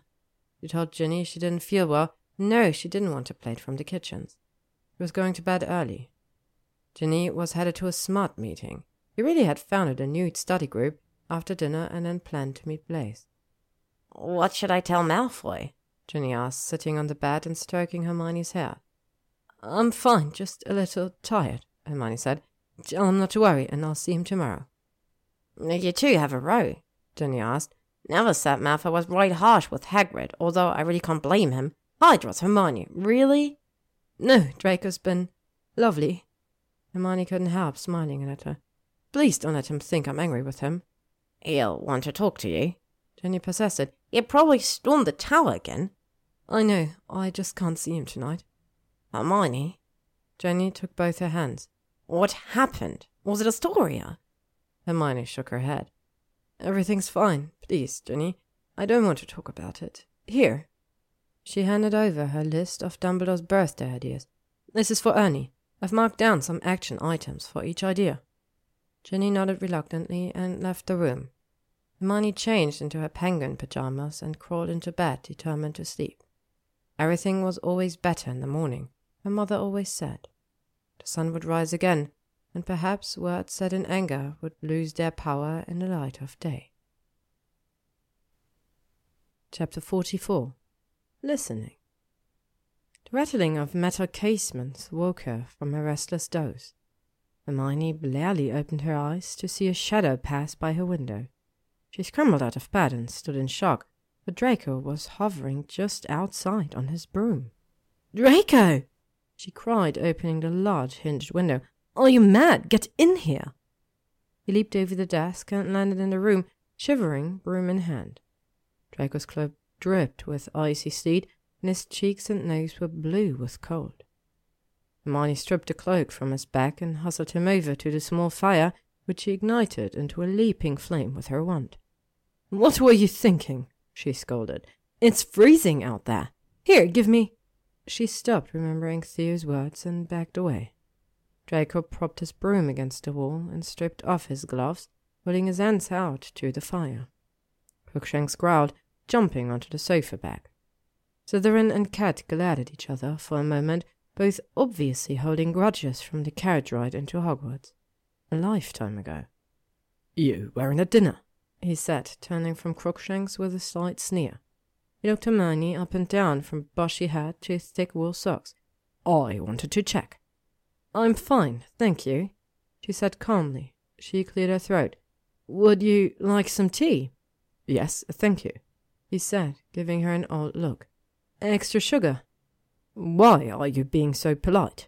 Draco demanded. Why aren't you laying me out for riding in sleeting rain? It's your choice, she said, heating a pot of water with her wand. You're a grown wizard. He snickered. As if that ever stepped you before. Hermione was adding tea leaves to the strainer when an icy hand covered hers. Draco stood behind her, his breath in her ear. The wind is quite strong out there, you know, he said provocatively. I could hardly stay on my broom. I was riding one handed at an excessive speed, and I didn't even wear a hat. Hermione spun around to face him. Draco, Lou! She shut her mouth and swallowed. Oh, I'm sure you'll be fine. Draco put his other hand on her forehead. You must be ill. Either that or. He stared at her, that spooky Slytherin sense at full power. Something happened. You didn't come to dinner, and neither did. Theo! Please, Draco, stop. It was nothing. What did he say? Tell me. Hermione sighed. I made a mistake. I shouldn't have spoken to him. I wanted to warn him about Regius, but it went all wrong. She felt a tear on her cheek. He thinks I'm interfering. She couldn't say it. He thinks I smother you and, and order you. She clutched Draco's arm. You'd tell me, wouldn't you? If I go too far? If I start driving you away because I. What drivel is this? Draco demanded. When have I ever held back on you? Do I look like the type to suffer in silence? He glared down at her. You're pissing me off right now, if you must know, with all this nonsense. But I'm so bossy. Uh, yes, you are, Draco said. His lips quirked. I look forward to you bossing me around in all kinds of ways. Number six, perhaps. Hermione blushed fiery red. Draco! He was grinning wickedly, and she couldn't help smiling back. That's better. Draco said, walking towards the fire again. He began peeling off his shirt. You wouldn't happen to have an extra blanket, would you? I'm freezing. No less than you deserve, riding on such a night. Hermione grabbed a thick blanket off her bed and draped it around him. She smiled again at the sight of the Slytherin prince wrapped in a red blanket with an embroidered gold lion. Really, Granger? Draco asked, looking down at himself. Does this have to be so? Gryffindor? Feel free to freeze without it. They curled up on the sofa and Draco produced some wrapped jacket potatoes and a warming chum and some crusty bread. Hermione felt much better after eating the food and drinking a few cups of hot tea. You can't come rushing up here every time I miss a meal, Hermione said. Sometimes I just want to study. Oh, I spoke to the Weaslette, Draco said. She seemed concerned. Hermione looked into the fire. I was upset. Draco's arm tightened around her. Oh, I should have told you not to warn Theo, he said. When we Slytherins are hurt, well, we'll go for the jugular. You certainly do, Hermione said, but I had to tell him about Regius. Hermione. Draco looked into her face, his eyes serious. You need to consider the possibility he might be working with those Death Eaters. I know the signs.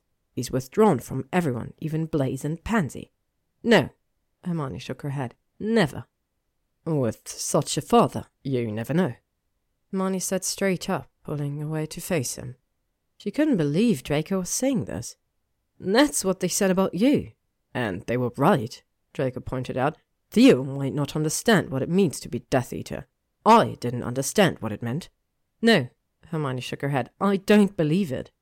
I don't want to believe it either, Draco sighed. Fine, let's say you're right. At the very least, they are trying to recruit him. That's why he can't leave the castle, Hermione said. He'll be at the mercies of the Death Eaters and the Aurors Draco. She took his hand. Theo received a message Halloween night and ran off. He wouldn't tell me anything. I think he tried to leave the castle. That's why he's serving extra detentions. Draco's face was sober. That doesn't look good for him.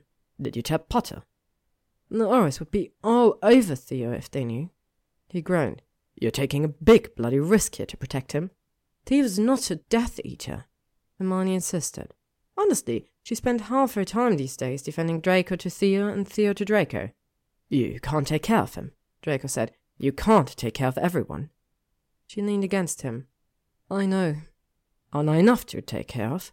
He whispered. More than enough, Hermione said, smiling again. Too much for most, I'd say. Draco kissed her for that, and she ran her hand over his now warm skin, his muscles so smooth to touch, except for the silvery ridges from the sectumsempras. Her hand slid down his arm over the dark mark. Could feel its roughness under her fingers. Hermione broke the kiss and brought the branded skin to her lips, causing Draco to gasp. Hermione, he groaned. He shifted, pressing her gently down on the sofa cushion, his body on hers. She stared up at the perfect pointy face, his fair hair falling into his eyes, those full lips. Then those lips were on hers again, his hands moving up from her waist under her cotton pajama shirt, rough palms against her breast, thumbs brushing her nipples. Hermione moaned against his mouth, her hands tangled in his hair. Pavis rocked up against his, and Draco groaned again in his throat. Suddenly, he slid off of her, and Hermione felt herself being lifted up as if she weighed nothing. Ginny! She gasped as he set her down on her bed. Ginny will be back soon. Not if Blaise has anything to say about it, Draco said. He withdrew his hands, however, and stood over her bed, his eyes serious. This isn't the charms room, Hermione, and I won't be that idiot again. You'll have to tell me what you want. Hermione sat up straight. I want you, Draco. But I'm not ready, not tonight. He nodded. I'll go then, he said, but don't worry, we'll have. Hermione's hand shot out to stop him. Would you stay? she asked. For a while, anyway. His mouth quirked up again. You're really asking? No, she said bossily. Get in this bat, Draco Malfoy. Much better. Draco peeled off his trousers and socks, settling in beside her like they did this every night. Hermione turned off a lamp with her wand and revelled in his warmth. She felt utterly safe in a way she hadn't felt since she was a small girl, before she had ever heard of Hogwarts or the Wizarding World. The only sound was the clattering of Crookshanks knocking over objects on her desk, his way of protesting the unwanted visitor. Don't doubt me like that again. Draco said after a time, his voice soft in the darkness. Don't listen to sodding Theo or Astoria or that balmy gamekeeper, and certainly not your pet Hufflepuff with the ears. That man couldn't plan a hot cup of tea. Now who's giving orders? She said, her cheeks on his bare chest, her arms around his waist. Him can listen to Dan. Me, of course. He considered a minute. And the Weaslette. I suppose Longbottom, and your precious Potter, if you must. And Ron, she said, yawning. Sometimes. If you must. What about Luna? Only about sex, Draco said. I don't want to hear about niggles. Nargles, Hermione said, yawning again. Had his lips against her hair and warm arms tightening around her, and she wanted to thank Draco for being so nice, just to hear him huff in irritation at being caught nice, but she was too tired. She'd have to taunt him about his niceness tomorrow. Draco was gone when Hermione woke Thursday morning, but he left a little box on the pillow beside her, wrapped in silver paper. He stood out of bed and sat cross-legged on the sofa, the Gryffindor blanket around her, holding the box and thinking about the day before. Theo's words still hurt, but it was a distant, muffled ache. Theo was mixed up in something, she knew it, and he was determined to go it alone. You can't take care of everyone, Draco had said, and she knew that was true, but still, she couldn't give up on Theo just yet. Maybe she could. What's that? Ginny asked, popping out from her bed hangings. Her legs looked impossibly long under the hem of one of Harry's faded red and gold Quidditch jerseys. Rrr. It looked like another cold day ahead. Winter in Scotland never arrived quietly. Ginny dragged the duvet off her bed and sat beside Hermione yawning. The redhead never started her day early if she could help it, and it was barely seven o'clock. It's a present from Draco, Hermione said, turning the box over in her hands. So he came, did he? Ginny's eyebrows rose. Maybe in more than one way. I nearly fell over his broom last night. Hermione rolled her eyes. We talked, mostly. Aren't you going to open it? Ginny asked, bunching the duvet closer around her. Hermione pulled at the ribbon holding the silver wrapping, then opened the box. Inside was a silver ball stuck to the bottom by a sticking charm, its tiny wings fluttering in vain. Hermione touched her wand inside her pajama pocket and whispered its release, catching the snitch in her hand as it shot upwards. She raised it up to the lamplight. It was the same snitch she had nicked from Malfoy outside her window. Crookshanks jumped down from her now jumbled desk, watching the ball with wide yellow eyes. Ginny's face was odd. It's so beautiful. Hermione pulled a note from the silver wrapping and shook it open. It was written in runes. A proper snitch for your flying lessons. LDLM. Hermione's hand tightened around the fluttering snitch, and the last ache from Theo's words melted away. What he said about Draco didn't matter. Theo was angry. He didn't know. Nobody knew, really. Hermione herself couldn't explain it. How did Draco know exactly what to do and say? Was it his upbringing, a southern talent, or was she the only one who? I'm surprised he bought you a snitch of all things, Ginny said. It must have cost a fortune. It's his snitch from home, Hermione said, handing it to her. See, he changed the engraving from his initials to the rune for H. It's his snitch? That's incredibly significant for Seek to give his snitch to. Ginny's eyes were wide. Now we're talking serious. It has sentimental value, Hermione said. She took back the silver ball and stroked it fondly. I tried to blackmail him with it. You two have a very odd relationship. Hermione couldn't deny it. I know, I can use it for my arithmancy presentation, she said, jumping to her feet. How's Blaise? she asked, putting on her robe. Ginny was stretched out on the sofa now, the duvet covering everything but her face. Much the same. Sexy, charming, irresistible. Her voice was full of disappointment. Have you been talking to him? Hermione asked. Her roommate nodded. I've told him about Fred. I've told him about the Battle of Hogwarts. Last night I spoke of seventh year. He looked a bit sick whenever I mentioned the Carrows. He followed them, you know, both he and Astoria. Two women exchanged a look, then Ginny sighed. He won't share anything with me. I asked about his mother, and the air in the room seemed suddenly heavier. Caprice Zabini had a rather unsavory reputation, although purebloods flocked to her extravagant globe-trotting parties involving illegal portkeys. Rumors swirled around the mysterious witch about the fates of her multiple husbands and the dark spells she'd used to preserve her incandescent beauty. Blaise just wanted to talk about her jewels.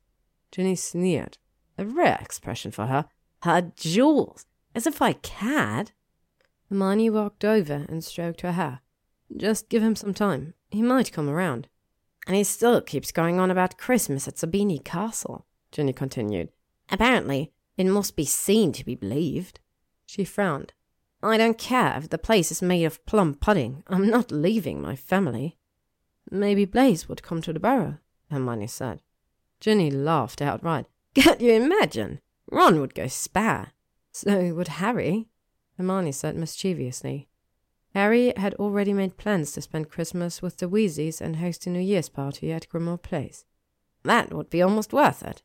Ginny's eyes were sparkling again, and Hermione gave her a hug before heading off to shower and dress. Ginny sat in her bedding nest on the sofa and watched Hermione twine her curls around her fingers as she dried them with her wand, then tie them at the back of her neck with a wide black ribbon. Hermione had just straightened her tie by the wardrobe mirror, was applying lipstick when Ginny spoke. Are you humming? she asked. Certainly not, Hermione said, tucking her lipstick away. It was something classical, I think.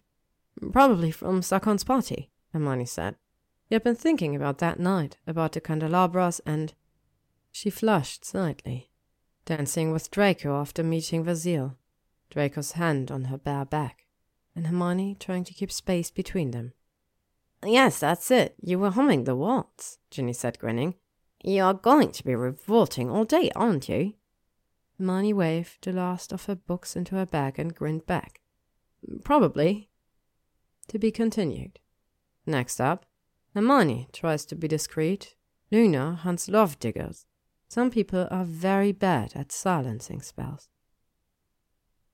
Thank you for listening to this chapter of the Gloriana set by Thebe Moon. If you would like to stay up to date on upcoming chapters and stories, you can follow me on YouTube, AO3, or Spotify. Chapter 45 Secret Torrid Affairs When Hermione arrived at the potions lab Thursday morning, she was pleased to see three pigeons squawking in a cage beside the door. Slytherins truly were resourceful, although it seemed like Pansy had gone out of her way to procure the dirtiest, scruffiest birds possible. Hermione brought the cage into the lab and placed it on the wooden cabinet Draco had repaired. She'd work with them later in the day. Draco was at the Slytherin table when she entered the great hall for breakfast, and they did their usual routine. He'd give her a look, and she'd give him a nod, this time with a small smile. Theo appeared absorbed in his textbook at the other end of the table, flanked by Goyle and a skinny Slytherin boy. Hermione was happy not to have potions that day. She left breakfast early, hoping for some quiet time to study for Friday's Transfiguration exam, and had nearly reached the great hall doors when two squeaky mice blocked her way. I'm busy, Percival, she said, resisting the temptation to pull her bag over her chest. Have you forgiven him, Miss Granger? he said. Mr. Malfoy, I mean. I have a bet going on. Forgiven him what? Hermione asked. For being himself, said the red-haired girl, Imogen. Hermione smiled. Oh, I don't know. That's a lot to forgive. He is very handsome, Imogen said. Percival scoffed. You're just jealous, she told him. They began arguing, and Hermione took the opportunity to slip away. She was leaning against the wall outside Ancient Runes, reviewing the limitations of the Inanimatus Conjurus spell, when footsteps prompted her to look up. Draco was striding toward her briskly, his face unreadable, black robe flapping. He walked straight up to her, and for a mad instant she thought he was going to shake her hand. He looked that businesslike, but instead he placed a hand on the wall beside her head and brushed her lips with his. Hermione couldn't help responding to that light, now familiar touch. It was stupid to do this here, in the hallway where they'd argued so many times before, where McGonagall and her flock could turn up any minute. She needed to stop this, and she would, in just a minute. It was Draco who pulled back. He looked down at her, one hand still on the wall. Good morning, he said quietly. Sleep well? Very well. She said, trying not to blush. Thank you for the snitch. I'm using it in my arithmancy presentation today. Of course you'd find some swatty purpose for it. He looked around the empty corridor, then fixed her with those eyes again. Meet me tonight, in the old charms classroom. Hermione raised her eyebrow. It depends. Are you bringing the Codex Runica? Are you bringing your loon plan? It's loop, and certainly not, she said. Some people manage to start up secret secretory affairs without a blueprint. Draco brushed a thumb over Hermione's lower lip, and her breath hitched. You think I need any help? he whispered in her ear. His thumb left her mouth and traced lightly down her throat. It was barely touching her, and her heart was pounding. A secret torrid affair, he repeated thoughtfully. Certainly an affair. Hopefully not secret for long. His thumb was tracing her cheekbone now. How torrid it becomes is entirely up to you. The echo of feet further down the corridor warned them of McGonagall's arrival, and the Slytherin stepped smoothly aside. Hermione felt heated and dishevelled, but Draco was all cool perfection, standing a proper distance away with a superior look. Though this was how this was going to be. She could weep for her own stupidity. The rest of Hermione's morning went without incident. The Jupiter-centric model was very well received. Other people seemed to be more interested in the ornate snitch representing Jupiter than the movements of the paperweights circling it. She had prepared answers for twenty-seven likely questions about the presentation, and only two were asked, both by Professor Vector. Everyone else just wanted to hold the damn snitch. He should have used a flipping ping-pong ball. Theo ate little at lunch, sitting hunched over slightly with a furrowed brow. Hermione couldn't help being concerned. Perhaps she should approach Blaise, or ask Ginny to ask Blaise about Theo. She sighed and took a bite of a bacon sandwich, or she supposed she could just butt out. Sitting next to Draco and Advanced Data was excruciating since he insisted on wearing cologne and, well, breathing. Theo was looking right at them, and she couldn't bear hold his eyes. Luna was watching them too. Bluebell floated in the center of the circle of beanbags holding a carved wooden box. All of you are familiar with cursed or spellbound objects, she said. Personal objects infused with magics can be incredibly powerful and dangerous. Hermione felt Draco shift uneasily beside her. Add enough magic to an object and it becomes almost sentient able to sense its surroundings and delve into the person holding or wearing it. Now Hermione was shifting, thinking of the black velvet box in the bottom of her trunk. Some magical objects respond differently to the different wizards and witches who possess them. Bluebell continued. The entire class was silent, avidly listening to every word. Some respond to the power of the wearer or user, while others reflect the power of the witch or wizard who created or presented the magical object. The fairy smiled at the class. I know many of you have encountered the most evil of magical objects, Horcruxes, she said as if she were speaking of a favorite cotton candy flavor. But there are also magical objects of love, of protection, objects so meaningful that to give them to someone is to give them a piece of yourself in the best way. Hermione blushed under Ginny's meaningful look, and she felt Draco stiffen slightly. Now was not the time to think of. It wasn't. But there were other objects. The fairy giggled. Now, Miss Granger, there's no need to raise your hand. Quite unnecessary. Hermione tried not to glower. Raised hand was a mark of a civilized society. Professor Bluebell, she began. Bluebell, please, dear girl. Professor Bluebell, Hermione repeated stubbornly. Is it possible to remove a harmful spell from an object even when that spell has been part of the object for hundreds of years. A powerful spell, I assume, dear? Cast by a powerful witch or wizard? Yes, Hermione said. Presented by a powerful witch or wizard? Yes. A difficult task, then. The fairy's blue eyes shone. Objects passed through generations are often layered with different spells or curses to the point where it's difficult to know where the magic ends and the object begins would be almost impossible to remove the magic without destroying the object. What of another spell? Theo spoke up, sounding interested. Could another spell be added to the object to counter the original curse or spell? Hermione couldn't help but look directly at a Slytherin for the first time. The Notts probably had vaults filled with magic objects, just like the Malfoys. Theo's green eyes remained fixed on Bluebell. Risky and possibly lethal. Bluebell said, a slight crispness in her tone. The object is merely a receptacle or conduit for the magic. Two conflicting spells could tear the object apart. There was silence as the entire class absorbed this, and Hermione could feel Draco's eyes on her. Today, we will practice identifying and removing spells from objects. This is extremely advanced magic, so we'll begin with simple items. Bluebell opened the box, revealing a handful of small crystals. Julie is very receptive to curses and spells, which is why it's such a popular choice. The fairy handed crystals to Luna, Theo, Neville, Parvati, and Draco. Each of these crystals is imbued with a simple spell. Harmless, of course. You will divide into pairs, determine the spell on your stone, and attempt to remove it. He waved a hand at the blackboard, and writing appeared. These spells might be helpful. Hermione thought back to Borgins and Burkes, to Borgin's complicated wandwork as he appraised her diamonds. She thought she'd heard him mutter a few. Hermione, Draco whispered in her ear. The Gloriana said. You wouldn't actually remove. Of course not, she whispered back, brushing his hand with hers. I'd hex anyone who tried. Draco nodded, looking relieved, then held out the crystal pebble from Bluebell. The hand came up, slowly, and took the pebble, her fingers brushing over that rough bone. The stone up to the light, and it shone palely. Luxa, she said, tapping it with her wand, was a simple light refraction spell that should have divided the light into a rainbow of colors. The stone was unchanged. Draco had his own wand out, casting a seeing spell. Videre. Again, no response. The pair took turns working through all the spells on the black blackboard, with no additional words between them. When Bluebell's list failed, they began trying their own spells, but found no clue to explain the stone's glow.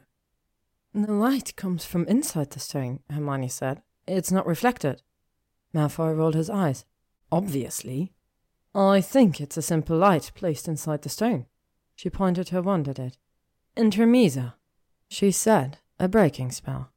A crack appeared, and the stone cleaved in half, releasing the light, which dissipated into the air and left the crystal pieces behind. A clever move, dear Miss Granger, but it won't earn you full marks, said Bluebell, floating beside them. Why not? Hermione said, surprised. I identified the spell and removed it. But you broke the object, Bluebell said. Do you always break things just to see what's inside, Miss Granger? He drifted away, leaving Hermione open mouthed. A hand slid over hers and tightened. She could feel the edges of the broken quartz pieces scrape her palm. Well, dear Miss Granger? Draco whispered in her ear. Her chest suddenly felt tight. Would you break me to look inside? Hermione turned to look at him. Well, I have to, she asked. No, he said. Apparatus. Open. He was suddenly aware of their surroundings again. The curious looks from the rest of the group, Theo's icy stare. We need to stop having these discussions in class, she said, pulling her hand away. Draco just leaned back in his beanbag legs crossed at the ankles, looking indolently sinful. Bluebell's wind chimes rang softly, signaling the end of class. Hermione immediately marched over to protest today's grade. The fairy was kind, of course, and wonderfully sympathetic, and it wasn't until Hermione had left the classroom and was halfway down the corridor that she realized that Bluebell had never agreed to give her full marks for the crystal exercise. She was stalking towards the first floor, grumbling under her breath when Draco appeared at her side. Startled, Hermione bumped into an open classroom door. You can't be walking me through the halls, she told him. We have to be discreet. He glanced around. He snickered. It's quite fortunate we never conducted an actual secretory affair. You're rubbish at this. I'm very secretive, Hermione snapped. Do yell that a little louder. Fine, she said, keeping her voice low. When do you want to meet? I have to supervise a squeaky mice detention tonight, Draco said. Your pet Hufflepuff caught them throwing crumpets into the lake, trying to draw out the giant squid. Ernie Macmillan's title is head boy, not pet Hufflepuff, Hermione said as they descended the stairs. Well, he's pathetic at his job. I'd argue that assigning detentions to a pack of delinquents is precisely his job. Then he should oversee the detentions, Draco insisted. Gave a group of staring Slytherin girls, blocking their path, a sharp look, and they scattered immediately. Instead, I'm the one inconvenienced. Hermione couldn't help smiling. That's because the squeaks are on holy towers with everyone else. They're fine with you. Are you saying I should supervise their detention? Draco sighed. No, that would defeat the purpose. He lowered his voice. Can you meet me at nine o'clock? Hermione nodded. It was perfect, really. He'd have time to work with Pansy's pigeons. All right, then. Draco swooped in as if to kiss her, but swerved away at the last minute. The action, however, prompted Hermione to lurch backward into a suit of armor, which fell with a crash. Quite discreet there, Granger. The Slytherin said with a grin as he strolled away. Hermione glowered as she repaired the damage with her wand and entered the library corridor. Obviously, kissing Draco Malfoy only made the man more impossible. Hermione was approaching the potions dungeons, a copy of So You Want to Weave a Magic Carpet under her arm, when she caught a faint whiff of something. She entered the dungeon and nearly gagged as she opened the door to the potions lab. The smell of rotting meat steamed from the blood potion, which bubbled gently in its cauldron. Hermione frowned. The potion should be barely simmering, not outright boiling, and there shouldn't be an odor. The solution probably needed more clover blossoms, which had the effect of tempering the brewing process as well as neutralizing the smell. Unfortunately, she and Draco were out of clover blossoms, and the plant didn't exactly bloom widely in November. What to do?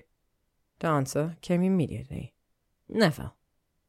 He might have some clover or know someone who did. Scowling, Hermione trudged up to the Gryffindor Tower. It hoped for some good pitching time before dinner, and instead she was solving a potion crisis. Neville wasn't in the common room or his bedroom, so she dug the Marauders map out of her trunk. Oh no. Neville wasn't ever at the Evil alcove with Pansy. Hermione was apparently doomed to interrupt every snogging couple in the castle. She stuffed the map into her skirt pocket. Don't just charge in this time, she reminded herself as she returned to the ground floor. Respect his privacy. The divination corridor was deserted, and that was a good thing too, because Hermione could hear the murmur of voices before she even approached the faded tapestry. She checked the map again for good measure. Yes, it was Neville and Pansy in there, behind the heavily warded alcove entrance. Neville, she hissed loudly. Neville, it's Hermione. I need to talk to you. No, Parkinson. It was definitely Neville's voice, but Hermione never heard it pitch so low. If I didn't know better, I'd say you were trying to corrupt me. Pansy sniffed. What? Corrupt goody goody Longbottom? I know lost cause when I see it. So you are not trying to seduce me then? Neville's voice had turned impossibly huskier. You're just very interested in the many uses of belladonna. And you always wear heels and lace tights. Pansy gasped softly. Do tutoring sessions? Uh, Neville. Hermione didn't think she should be hearing this. Certainly, she shouldn't be standing out here in helpless fascination. Neville was her friend. Neville, it's Hermione. I'm sorry to interrupt, but. And you always hold tutoring sessions in secluded alcoves? Pansy said breathily. My belladonna doesn't like sunlight. It's very dangerous, you know. A rich laugh from Pansy. Dangerous? It doesn't look like much to me. Really? Neville drawled out the word in a way that would make Astoria proud. It might appear sweet and unassuming, but looks can be deceiving. How deceiving? Pansy purred. You might want to think twice before dodging it. Neville! Hermione said loudly. Neville, you know I'm out here. Stop this nonsense and. What if I want to touch it? Pansy asked. What if I've been waiting to touch it, but it chooses to rattle its little leaves and try to act all dangerous? Don't be so sure it's an act, Neville said, a smiling quality in his tone. You might. Oh, Merlin, this had to stop. Hermione was feeling a little warm now, and this was Neville. Neville, Pansy, you get out here this instant. She smacked her hand against the tapestry, but it was solid as a rock, tightly warded. Oh, ah, Neville! Pansy moaned loudly. Hermione clapped her hands over her ears, but she could still hear Neville say, You silenced this alcove, didn't you, Pans? Yes, Pansy gasped. No, Hermione shouted. No, you didn't, you painted idiot. While most older students could cast Muffliato on an area or Silentia on a person, the spell for silencing an area was less well known. And apparently, Pansy had cast the spell backward. She and Neville couldn't hear noises in the corridor, but Hermione could hear everything. Hermione pulled out her wand and did in the last place what she should have done in the first place. She cast a Patronus, which slipped immediately through the tapestry. Neville and Pansy, she heard her utter intone. Hermione's in the corridor and can hear every word. Pansy's moans cut off, as if she'd been choked, and there was dead silence. Hermione backed up, her face hot. The ward vanished, and Neville stepped out from behind the tapestry, lipstick streaks in his hair, and a spot of more natural color in each cheek. Uh, Hermione, he cleared his throat. Can I help you? Yes, Hermione said. My blood potion is overheating. Is it now? Pansy said, stepping out to join Neville. Hermione glared. That can happen when you skulk around alcoves, Pansy continued. The Slytherin looked entirely proper, her stocking straight and her pink lipstick impeccable. Hermione ignored this. The potion needs more clover blossoms, Neville. Do you have any idea where I could get some? Y- yes, y- yes, of course. Neville tried to smooth his jumper, but only succeeded in smearing the pink paint further. Hagrid keeps a few bushel as a treat for the Thestral. They won't be very fresh, though. Thank you, Hermione said formally. That will do nicely. Neville cleared his throat again. Uh, happy to help. Hermione turned to go, then turned back again. And Neville, I advise you to cast a silencing spell next time. Parkinson's rubbish at it. I certainly agree, Neville said, a roguish glint in his eyes. Now Pansy glad. Hermione found Hagrid in his garden, and he handed over two bushels of clover without hesitation. He wanted to show her how well the baby hydras were doing. One is growing another head already. But Hermione backed off, claiming she had no time for a nice visit. You can hold 'em if you want, Hagrid said. They like it when you sing 'em lullabies. Hermione fled with her bushel baskets at the very idea, running back to the lab to stabilize her potion. Leftover clover stems she fed to the pigeons, who seemed less than enthusiastic, but Hermione had no sympathy. Better get used to grass and bugs, boys, she told the birds. She left the lab to go to dinner, sitting opposite a faintly embarrassed Neville, then returned there afterwards. Work with the pigeons was slow going, much more difficult than working with a snitch, and required her entire jar of virgin earth. Was going to have to get more from Neville when he wasn't occupied. Hermione finally succeeded in her efforts just before eight o'clock, feeling quite satisfied as she tossed the horrid birds out the potion night window. Barely had time to get out of her uniform, now covered in pigeon feathers and droppings, and take a shower. She then dressed carefully, unsure of the secret Tour de Fair dress code. Heels were out of the question. They'd be a dead giveaway to anyone who knew her. Instead, she slipped on more sensible shoes and buttoned up a cardigan against the cold November night. Neville wasn't the only belladonna in this castle. Hermione crept down the stairs to the common room at ten minutes to nine, hoping to keep a low profile. No such luck. Seventh and eighth year students filled almost every chair and sofa, cramming for Friday's exams. Desperate pleas followed her all the way to the portrait hall. Hermione, can you explain how transfigure wood grain into fish scales? Hermione, do you know the seventeen uses for powdered bicorn horn? Hermione, please. Dean and Seamus blocked her way, looking desperate. Or you're absolutely lost with this Protean charm. He glared at them. Dean, I just covered that last week. You two need to look at your porn.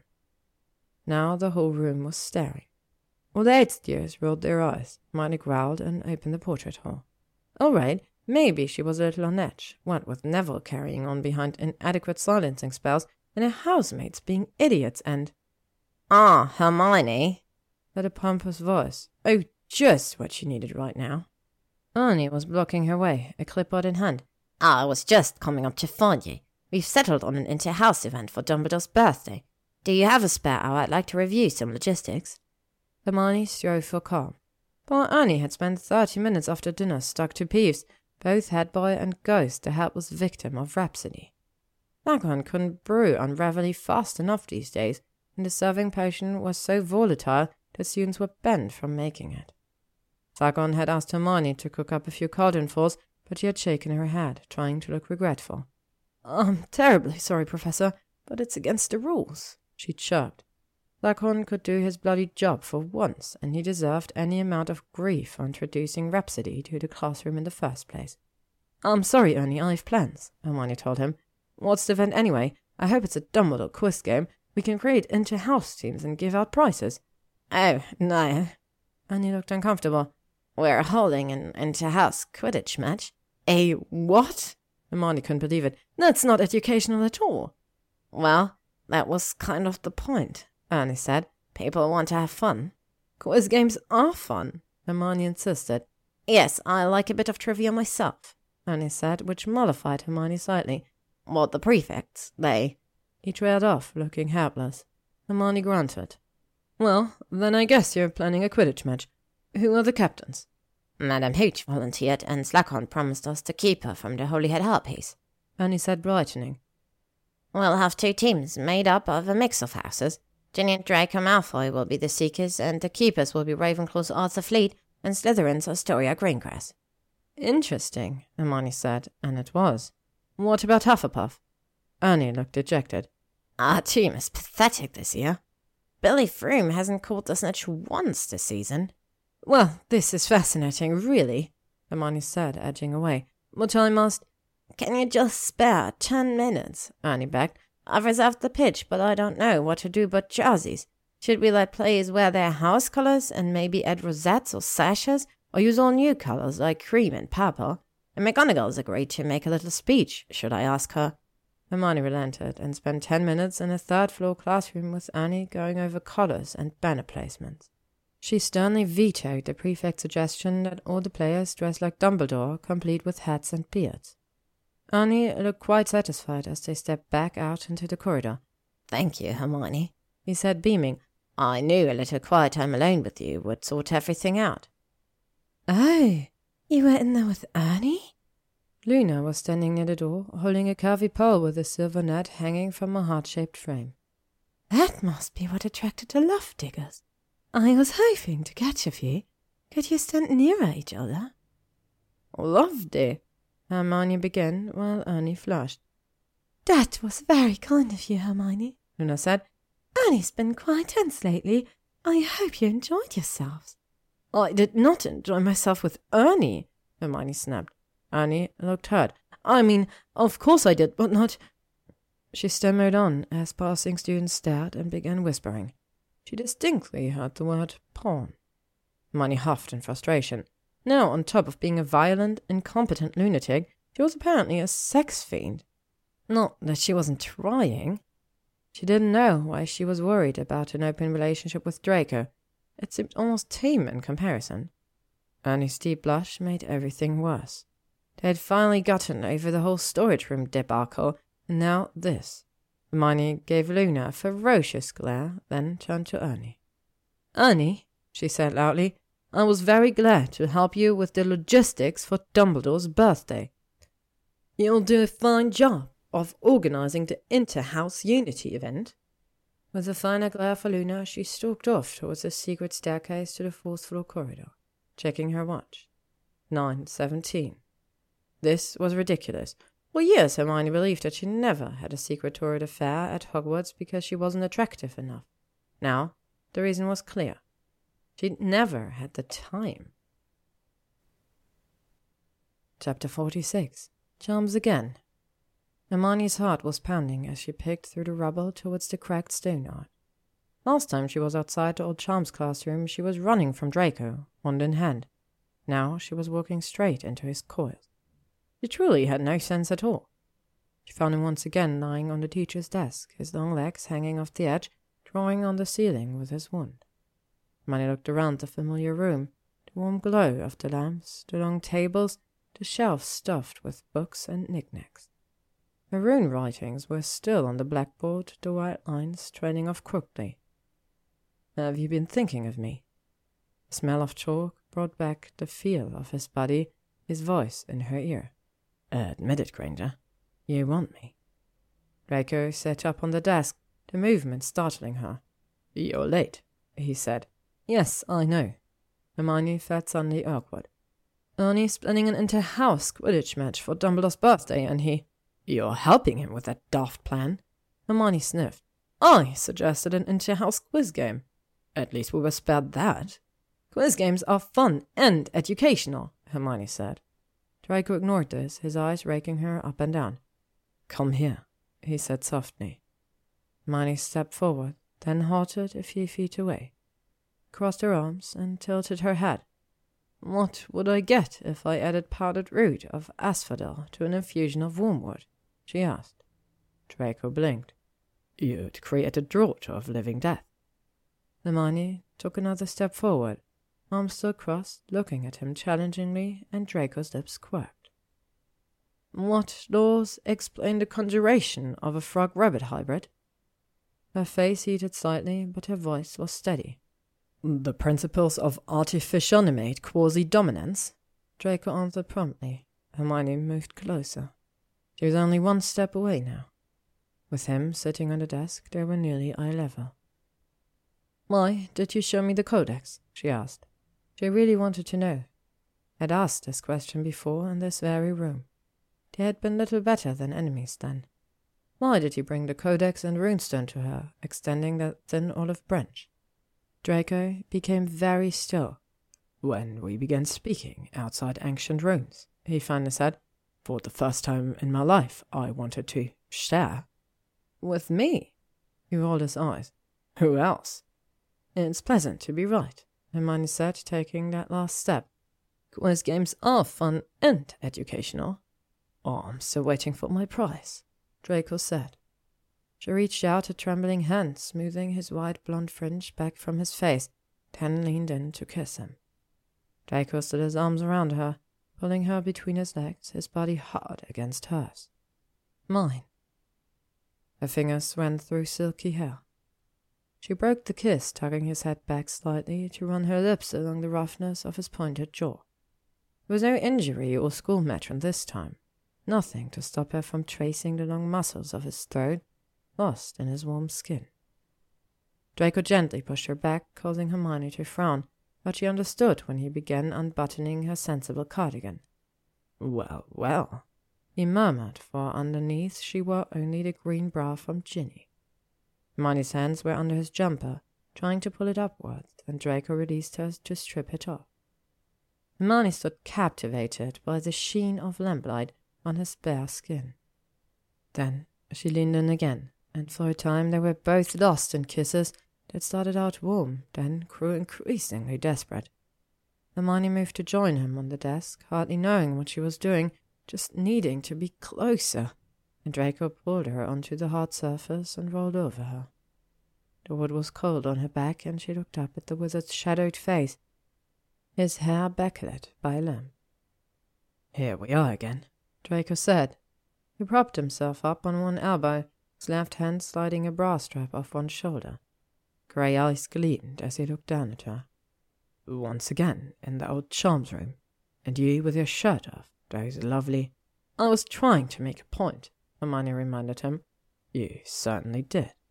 Draco groaned softly at the memory, standing there, looking like a goddess, with that prim look on your face. Fuck! I almost fell to my knees, begging you to touch me. Hermione snorted lightly. Like that would have gone over well. A smile touched his lips. We'll never know. The smile widened. Ever wondered what might have happened if you hadn't gotten away? Perhaps, was all she would admit. Draco bent to whisper in her ear. It must be on your person, Granger. He said his was exactly the same as it was that night. Lips moved to hers, and Hermione gave a low moan against his kiss. Where is my snitch, Granger? he asked against her mouth. You must look everywhere, she breathed. Oh, I will. Warm hands moved over her stomach and ribs, then tucked down the other bra strap as his lips brushed across her collarbone, then lower. Single touch on her spine released the clasp, and her breasts were bare to him. So beautiful, Draco murmured, his mouth on her, and Hermione moaned again, hands clutching his hair. Draco. She whispered, and he looked up at her, releasing her breasts, his face so open and young. A brief flash of innocence before Astoria, before the mark, before the war, that she wanted to cry. She reached up and touched his cheek, not knowing what to say, but something must have shown on her face, because he kissed her sweetly. I must keep looking, he said, a hint of a smile in his voice. Scent moved up her thigh, and he paused, surprised to encounter bare skin. She was wearing thigh high, lacy tights. Thank you, Pansy. Then his mouth was on hers again, and Hermione was lost in the taste of him, so lost she didn't notice her knickers being teased inside. Draco's fingers were on her, and she pulled her mouth away, startled. You'll tell everyone, he whispered. You'll tell everyone you're mine, mine alone. Yes, she breathed. Yours alone. She would have said anything at this point. His lips brushed her ear. So wet for me, Hermione, he whispered. Such a good girl you are. You deserve it all, everything you want.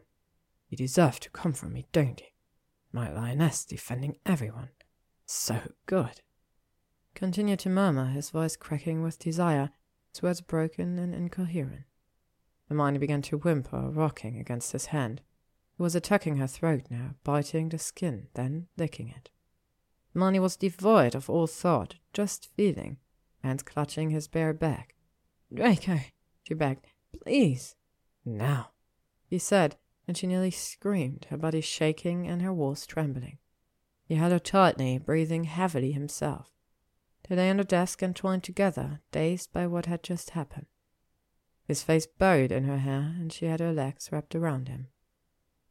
When she came to herself again, she opened her eyes, and there was that face watching her a bit apprehensively, as if she would bolt out the door again. He wasn't the only one taking risks here. Draco was laying it all on the line, rejecting his family and turning to the Wizarding World's most notorious Muggleborn.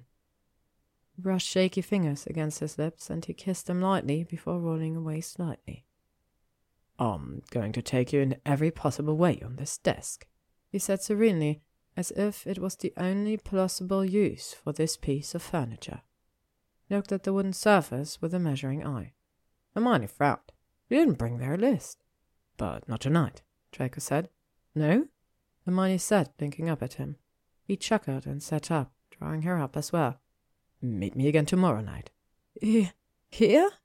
Hermione asked, still stammering a bit. Draco had pulled her onto his lap. No, not here. Draco's fingers trailed down her bare spine, making her shiver. You'll have to discover where. You seem to have a way of finding people. He was, of course, right. You can't hide from me, she said. We'll see. He murmured, and she could feel a rough palm on her breast. Why aren't we here tonight? she asked, her eyes sliding shut. Because, he said a bit smugly, I wanted you here. Brett, she said without heat. Felt boneless, her eyelids too heavy to open, her head on his shoulder. It felt strange being so quietly intimate with a man, especially this one. With Ron, there were moments where stolen trysts, rushed and panting, trying to elude the ever prowling Molly Weasley.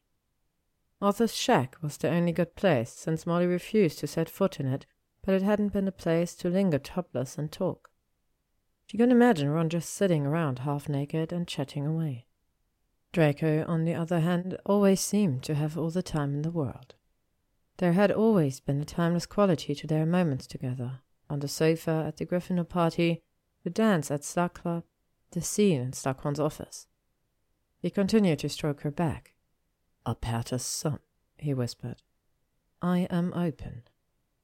Hermione looked up into grey eyes shining like the crystal pebbles from Bluebell's glass.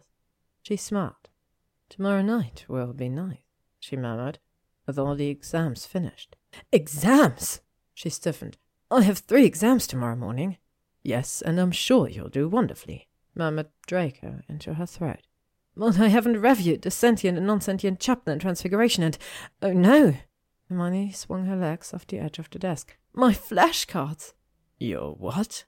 Draco sat up as well. Where are you going? Hermione had found her bra and was scrabbling around for her cardigan. I made 20 flashcards on human to animal transfiguration, and I haven't reviewed any of them. The size to size differentials are very tricky. Oh, come on now. Draco scoffed, trying to capture her hand, but Hermione had fastened her bra and was picking up her cardigan. And I haven't reviewed my Ptolemaic systems. Draco was frowning now. Hermione, haven't you already used a very valuable snitch as some sort of nefarious study aid for that very purpose? His grammar was getting a little intricate, so Hermione tried to soothe him with a quick kiss as she buttoned her cardigan.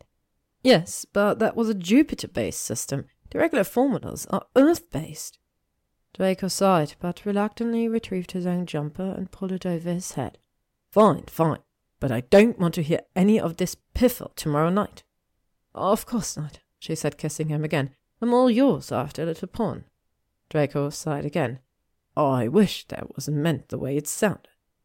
He cheered up a little after she'd buttoned her cardigan and pronounced herself ready to leave, not bothering to hide his amusement. Really, Granger, he sneered lightly, try to show a little decorum. Hermione pulled at her ponytail, grumbling. Just because three strokes of your fingers in your hair looks perfect. The response was a throaty chuckle as he ran his hand over her curl. There, that's better, he said, giving one curl over her ear a tweak. She looked at him suspiciously. You just made it worse, didn't you?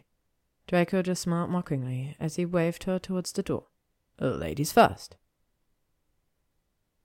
Well, don't you look deliciously rumbled? Ginny said in a lower voice as Hermione entered the Gryffindor common room and joined her and Neville on the sofa. Can I assume you two are now? Yes, Hermione murmured, trying to discreetly straighten her skirt. Had pulled her into three alcoves while walking her back to Gryffindor Tower. She was lucky she wasn't topless. But I'd rather not spread it around. I have to talk to Harry and Ron, and he has to write his mother. It's a toss which side will kick up nastier, Neville said. Are you seeing him tomorrow night? Ginny asked. Blaise and I are having drinks in Hogsmeade. You should both come. Her smile widened. Neville could bring Pansy. Neville flushed slightly. I don't think we're ready for that. Thank you, Ginny, Hermione said, pulling at her tights. But I'm meeting Draco. Someplace secret, hmm? Ginny asked wickedly. Do tell. I couldn't if I wanted to, Hermione said. He wants me to find him. Ginny's eyes lit up. Ooh, a scavenger hunt. You'll track him down and capture. I really don't want to hear any of this, Neville said. Hermione sniffed as she tugged at her skirt again. Neville was awfully queasy for someone who'd recently broadcasted his own going ons to the entire divination corridor. She caught sight of Ginny's open arithmancy book and groaned. My study schedules are a disaster, she said. I need two hours tonight to review for exams. Ginny was still grinning. Don't tell me you cut short a snugging session for. I can't function with my study guides in disarray, Hermione cried, and I've completely neglected my pawn. A few passing fourth year boys stopped and stared. Perhaps some visual aids would help, Ginny said loudly, and explicit instructions. Neville groaned. What's wrong with them? Hermione asked, tilting her hat toward the now open mouthed boys. Nothing, Ginny said, leaning forward to pet her hand. I'm proud of you not letting a few orgasms compromise your education. Hello? Still here? Neville objected. I can't imagine why, Hermione told him. You know how she gets. What's the problem? Ginny wanted to know. We're all dating Slytherins now. We can compare notes. In fact, Hermione. The dark eyes shone. You could take notes tomorrow night, and we could review then. I am not taking notes, Hermione snapped, tamping down a faint quiver of interest at the idea. Private notes, perhaps. And I'm not reviewing them, Neville said, standing. I'm going to bed. He gathered his books, still flushing slightly, and stalked off without another word. Ginny watched him go, smiling evilly, then turned back to Hermione. Come on, she said, gathering her own books. Then she grabbed Hermione's hand. What is it? Hermione asked nervously, as Ginny carried her up the stairs to their bedroom. Oh, I have to study. Oh, yes, yes, Ginny said, her smile widening. But first, you're telling me everything. Chapter 47 Exam Day Hermione woke Friday morning to near darkness and scrambled to her knees to look at her watch. 6.28. Excellent. Two minutes early. She flopped back onto her pillow, dressed only in knickers and a tank top, indifferent to the morning chill. She had a full day today, with three exams and double Herbology, but she made no move for her textbooks. She didn't even want her loop. She just lay in bed, rubbing her left foot over right calf, thinking about nothing. Her eyes closed. The charms classroom. Finally, a scene there with Draco that she could remember without cringing or growling. His hand up her thigh, up to her. One had never done that, never moved his hand over her with such sure confidence, focusing on giving, not taking. Would have thought Draco Malfoy of all people would touch her in such a way. No wonder he had such a reputation. Just thinking about it made her warm. She tried to remember exactly what he did and said, but it was difficult. She had been so overwhelmed. Hermione blinked and sat up. Seven fifteen. Had she fallen asleep again? No, she certainly hadn't, but there was no more time to waste. She rushed through her morning routine, hoping to win an extra twenty minutes to review her transfiguration flashcards again, then wasted that time staring out the window. Honestly, she scolded herself as she pounded down the stairs to breakfast. You're worse than Lavender.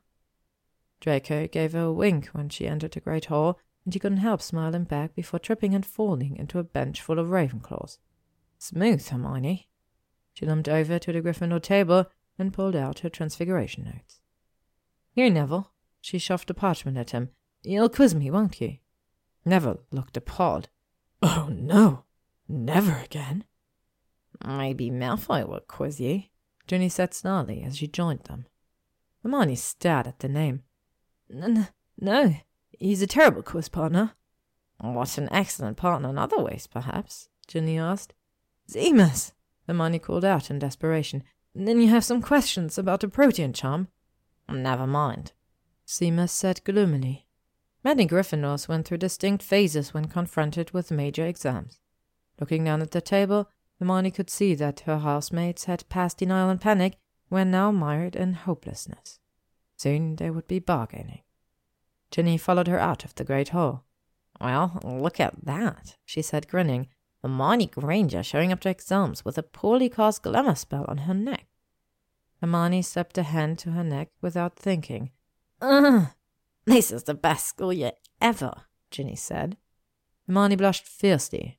The sight of her bare neck in the bathroom mirror that morning had shocked her, and any attempts at healing had been fruitless. She had never allowed Ron to mock her so, and Theo had been too much the gentleman. Come on now, Hermione, Ginny crooned, pulling at her collar. Let me see the ferret bites. Keep your voice down, Hermione snapped.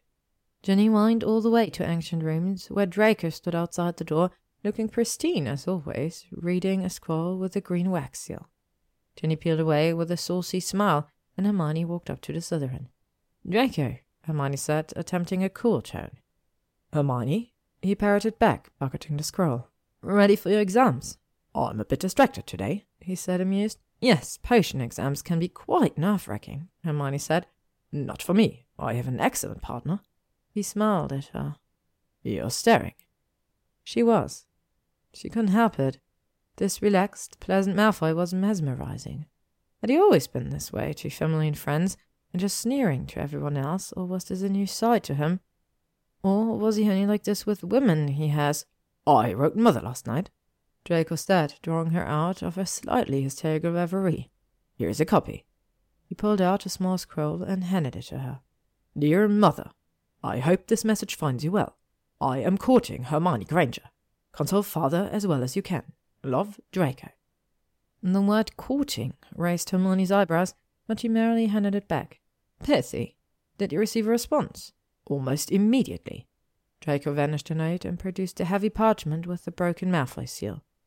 This message was written in an elegant, feminine hand. My dear son, I'm well, thank you. Pray inform me if you require any other priceless family treasures to be placed at Miss Granger's disposal. Love, Mother. Hermione handed the parchment back. And here I thought you inherited your sharp tongue from your father. Mother is very amusing, Draco said, looking at the scroll fondly before tucking it away. Then he fixed her with a stern eye. When are you telling your lot? I'm having breakfast with Harry on Sunday. Harry was scheduled for a rare weekend off. and I'll tell Ron after my flying lesson that morning. She was heading straight to the joke shop after Harry's breakfast. Best to do it all at once. Wish I could be there. Draco leaned towards her, then seemed to recollect where they were and stepped back. Just in time, too. McGonagall was arriving, trailed by the rest of the class. She spent most of the next period mentally reviewing arithmancy problems while Draco drew a large dragon in his textbook, using his wand to make it move. Interesting how he made all the runes on the page flee in terror like little stick figure villagers. Hermione leaned over to see better. So, can anyone give an example of a carved rune with a horizontal slash? McGonagall's voice rang out. Anyone? No? Miss Granger? Hermione sat up. Would you be so good as to give an example? I can't, Hermione said. Murmurs rippled through the class. Hermione Granger can't answer a question. Only Draco appeared unperturbed as he waved his wand and his dragon ate three fleeing runes. The other tried to escape to the next page, but were trapped in the center crease. He thought he could hear faint screams. And why is that, Miss Granger? McGonagall asked. Because carved runes had no horizontal strokes, Hermione sat, pulling her eyes from Draco's book. Such runes were often carved into stone or wood, and a horizontal stroke would be along the grain, more difficult to see, and likely to split the wood. Yes, carved runes had many distinctive properties. McGonagall continued, and Hermione sighed. Without Draco's runestone, there was little to explore on this topic. She felt a tug on her robe and looked down to see a tiny scroll pulling on the cloth with the end of its green bow. The message was in runes, of course. Miss Granger, please lecture me about strokes at length. L.D. L.M. Malin, help her.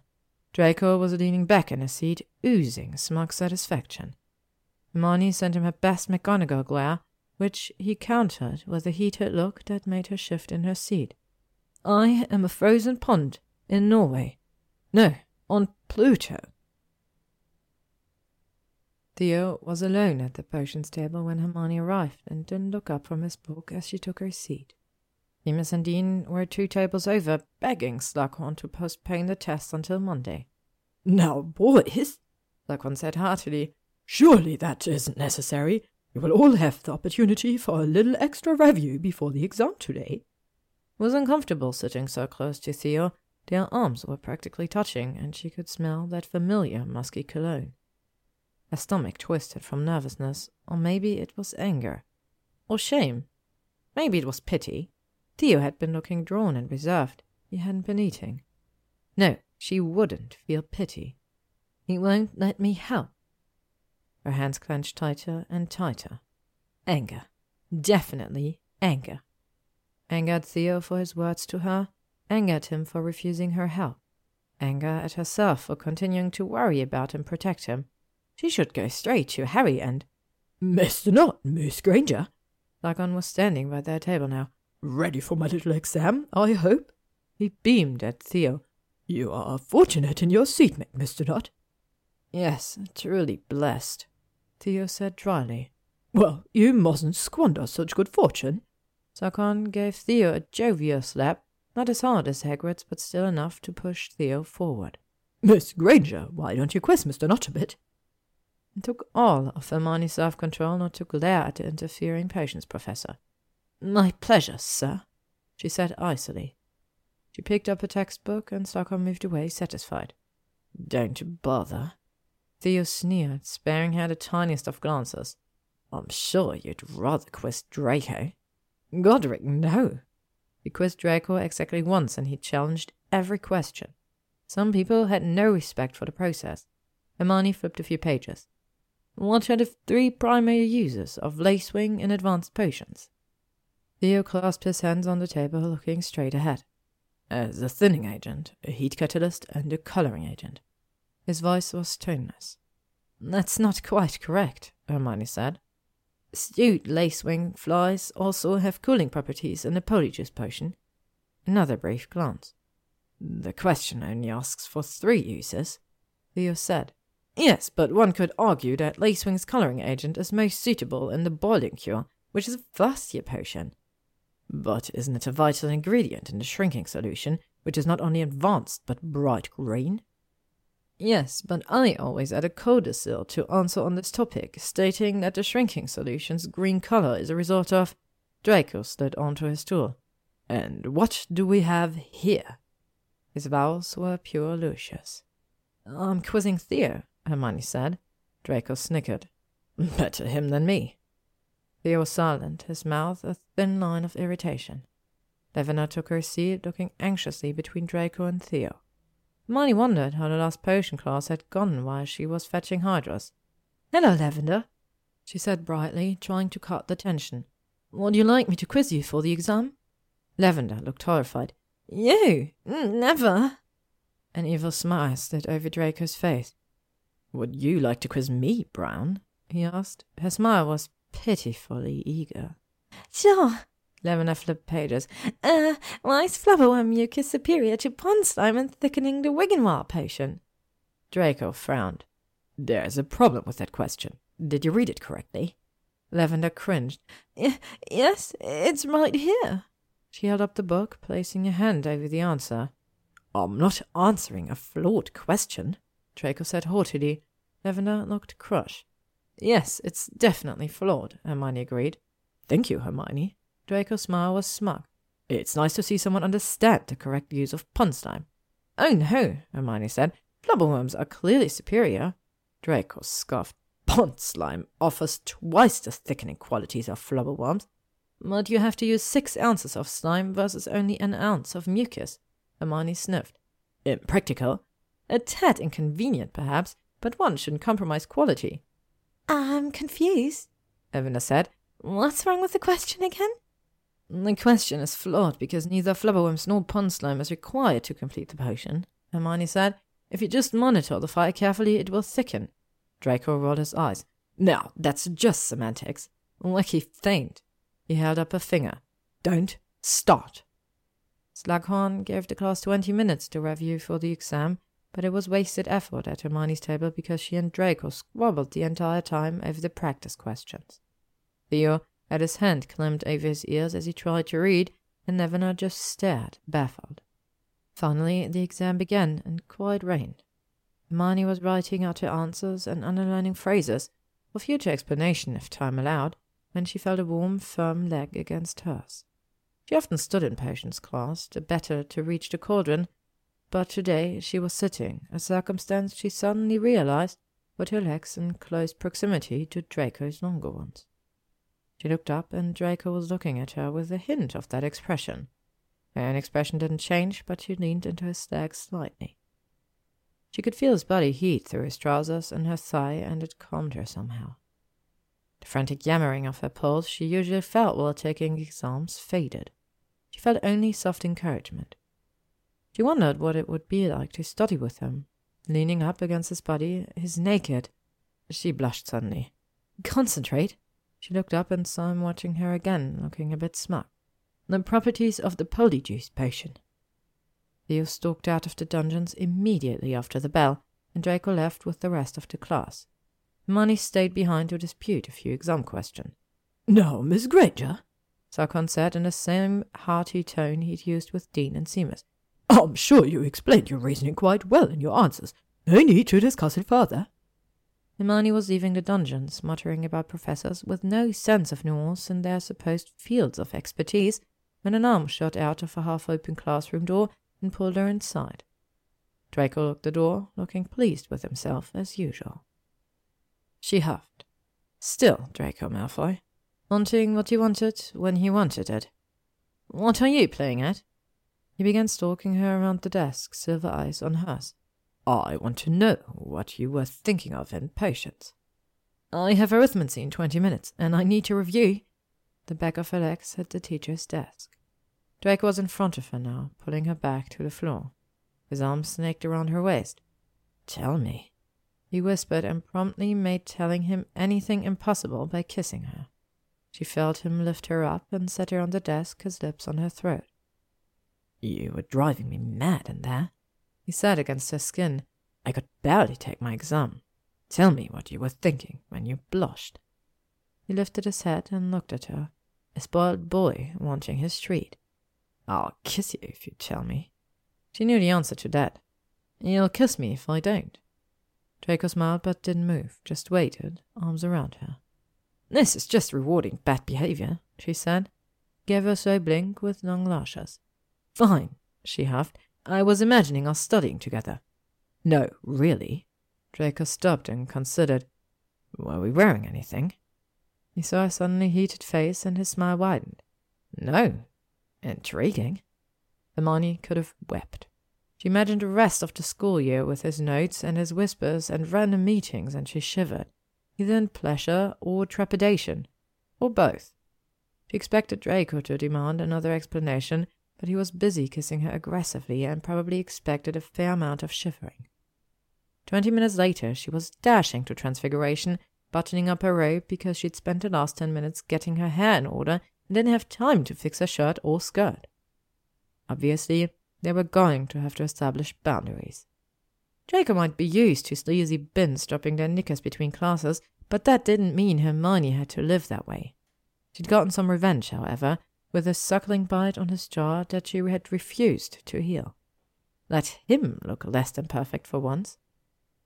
The Transfiguration practical exam went well, and the class included a Ravenclaw almost as obsessive as she. The two of them enjoyed a discussion of the stickiest potion, turning a classmate into a duck. Hermione was upset that her duck, a transfigured Luna, was a bit too large, and the Ravenclaw was practically hysterical because the transformed never looked more like a goose. Hermione left the room reassured that her duck's size differential was small enough for full credit, and rather pleased that Luna still sported a few feathers. She still held a grudge over the Ernie fiasco. Then she snuck into a bathroom to repair the damage from her run-in with Draco. She wasn't Lavender.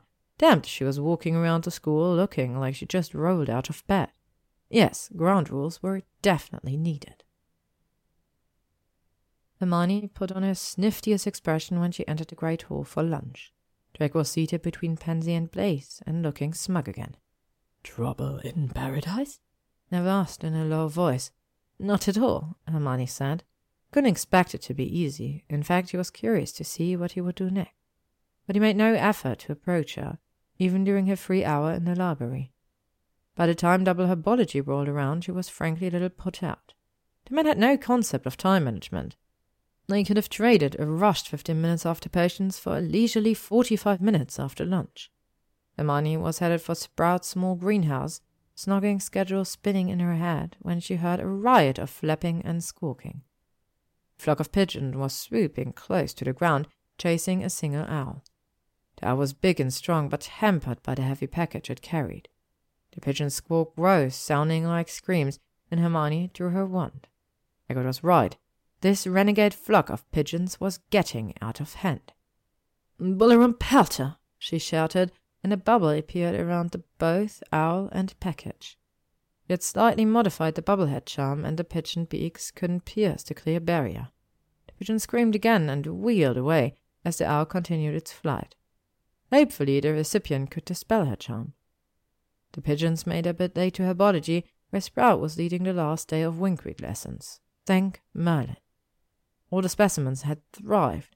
Draco and Neville's plant, Wendy, was the biggest of all, a five foot monster whose leaves shone a glossy black from the ink it had absorbed.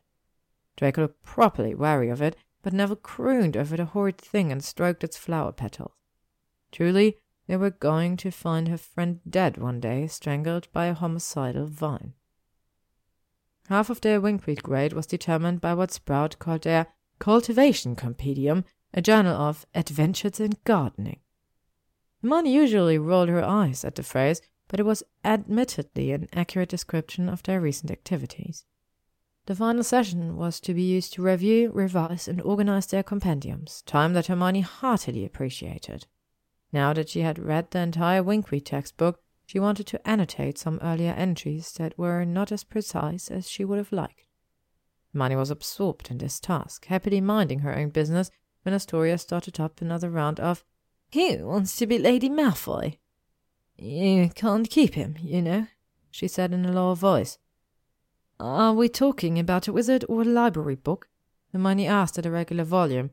How about a loan with the option to renew? Draco never glanced over. Hermione gave him a bright smile that only made him frown. Some people were never happy. He will always return to me, Astoria said serenely. Maybe he will, Hermione said. I don't pretend to understand the man, if that's the life he wants. She shrugged and resumed writing. Astoria touched the diamonds peeping out of her shirt collar. I am what he really wants. Very nice, Hermione murmured absently. She was trying to organize her Winkweed notes by subject, and a few pages fit multiple categories. Did pruning guidelines go under care or potential disaster? Oh, Our betrothal remains, Astoria said. Hermione finally put down her quill and looked at Astoria. The woman was like a mechanical doll, spouting phrases like, He only needs me, and I'm his destiny. After you wound it up. Did you say something? Hermione asked. I am his true betrothed. The dark color you're wearing doesn't mean anything, Greengrass, Hermione snapped. The voice rang out in the small greenhouse. Okay, maybe that was a little loud. Neville looked up, concerned, while Draco smirked in approval. Say prim and proper, Astoria hissed. When I saw you running through the halls today, buttoning your ropes, sneaking around with him. You're a slut for him like the rest of us. He's had us all, you know. Pansy, Daphne, Eleanor. He'll never settle until it is time to continue his legacy. With me. Soria's voice had risen a little now. Her eyes wild, and Draco was no longer smirking. His face darkened, and he started to stand, but Neville spoke in a low undertone. Can handle it. Hermione looked at Astoria, head tilted, eyes narrowed, as if the other woman was a particularly interesting object to transfigure. I don't know what you want me to say, Greengrass, Hermione said. If you're right, then Draco will most certainly hound around me, leave me, pick up your betrothal again, and go live the noble pure-blood dream.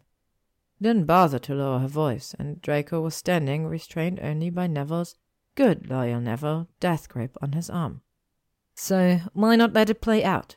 Hermione continued loudly. I'm hoping that you're wrong, of course, that he has more integrity than that. But that's his choice, so no, I'm not going to flaunt his diamonds and pour poison in his ear and scheme with his friends and follow you around with nasty little insinuations. It's his life, not yours, not mine, not his parents. His. And if there's one thing I fought for in the war, it's for every wizard and witch's right to make his or her own decisions, regardless of background and blood. Hear, hear, Neville. He leads Draco, who strode over to their table. Astoria, Draco said sternly. Whatever arrangement you have with my mother, you need to stop. Draco, Astoria said, moving closer. She was trembling. I cannot believe you'd settle for that. Are you joking? he asked harshly. If anybody is settling here, it's Hermione. She's better than all of us. We'd all be crushed under Voldemort's thumb somewhere if not for her. Hermione stared at him, dumbstruck. Now, Astoria, he went on more gently, I'm saying this to you as a friend. If you keep wearing those jewels and chasing me, it will damage your reputation. Do you think my mother cares about that? If you had your chances for a good marriage that won't matter to my mother, she'd only know that you failed. I won't fail, Astoria said. I know you. I know you. Merlin, I hope not, Draco said. Come along, Hermione. You've done enough defending for today, and you two. He waved a hand at the Slytherin boys. Show's over. Get back to work and keep your mouth shut. Hermione swept her things back into her bag and had Draco pull her over to his and Neville's table. Draco grimaced. If I were a better man, I'd break it off with you right now. You're in for worse than Astoria. Don't you dare, Hermione said. Nobody tells me what to do. I'll see who I want, when I want, and where. Fine, fine, Draco said. If I break it off, it'll be to chase women and marry some Sacred 28 bitch and not out of displaced novelty. I promise. Are we good? We're good, Hermione said, smiling at him. Draco looked her up and down. Hmm, so let's talk about my note in ancient rune. No, no, no, Neville broke in. Malfoy, there will be no use of that tone around me. Keep that up and you can go sit with Greengrass. Draco eyed him lazily. Hermione would never allow it. I'd encourage it, actually, Hermione said, picking up her quill. Then I could finish my compendium. Perhaps Longbottom would like to sit with Astoria, Draco said. I think she'd like you better, Neville said with a grin. The two men spent the rest of class arguing loudly over who had to sit with Astoria, while Hermione placidly finished her compendium. You could only see Astoria's back, but her posture was rigid, her hands were clenched, and the two Slytherins facing her looked terrified. When the class ended, Astoria flounced off her stool and out the door. Neville looked at Hermione, and Draco shook his head and left. Draco edged closer. So, what shall we do before dinner? Pawn, in the dungeons, she said crisply, picking up her bag. I know it's Friday, but we're behind schedule. Received mail this morning, I presume.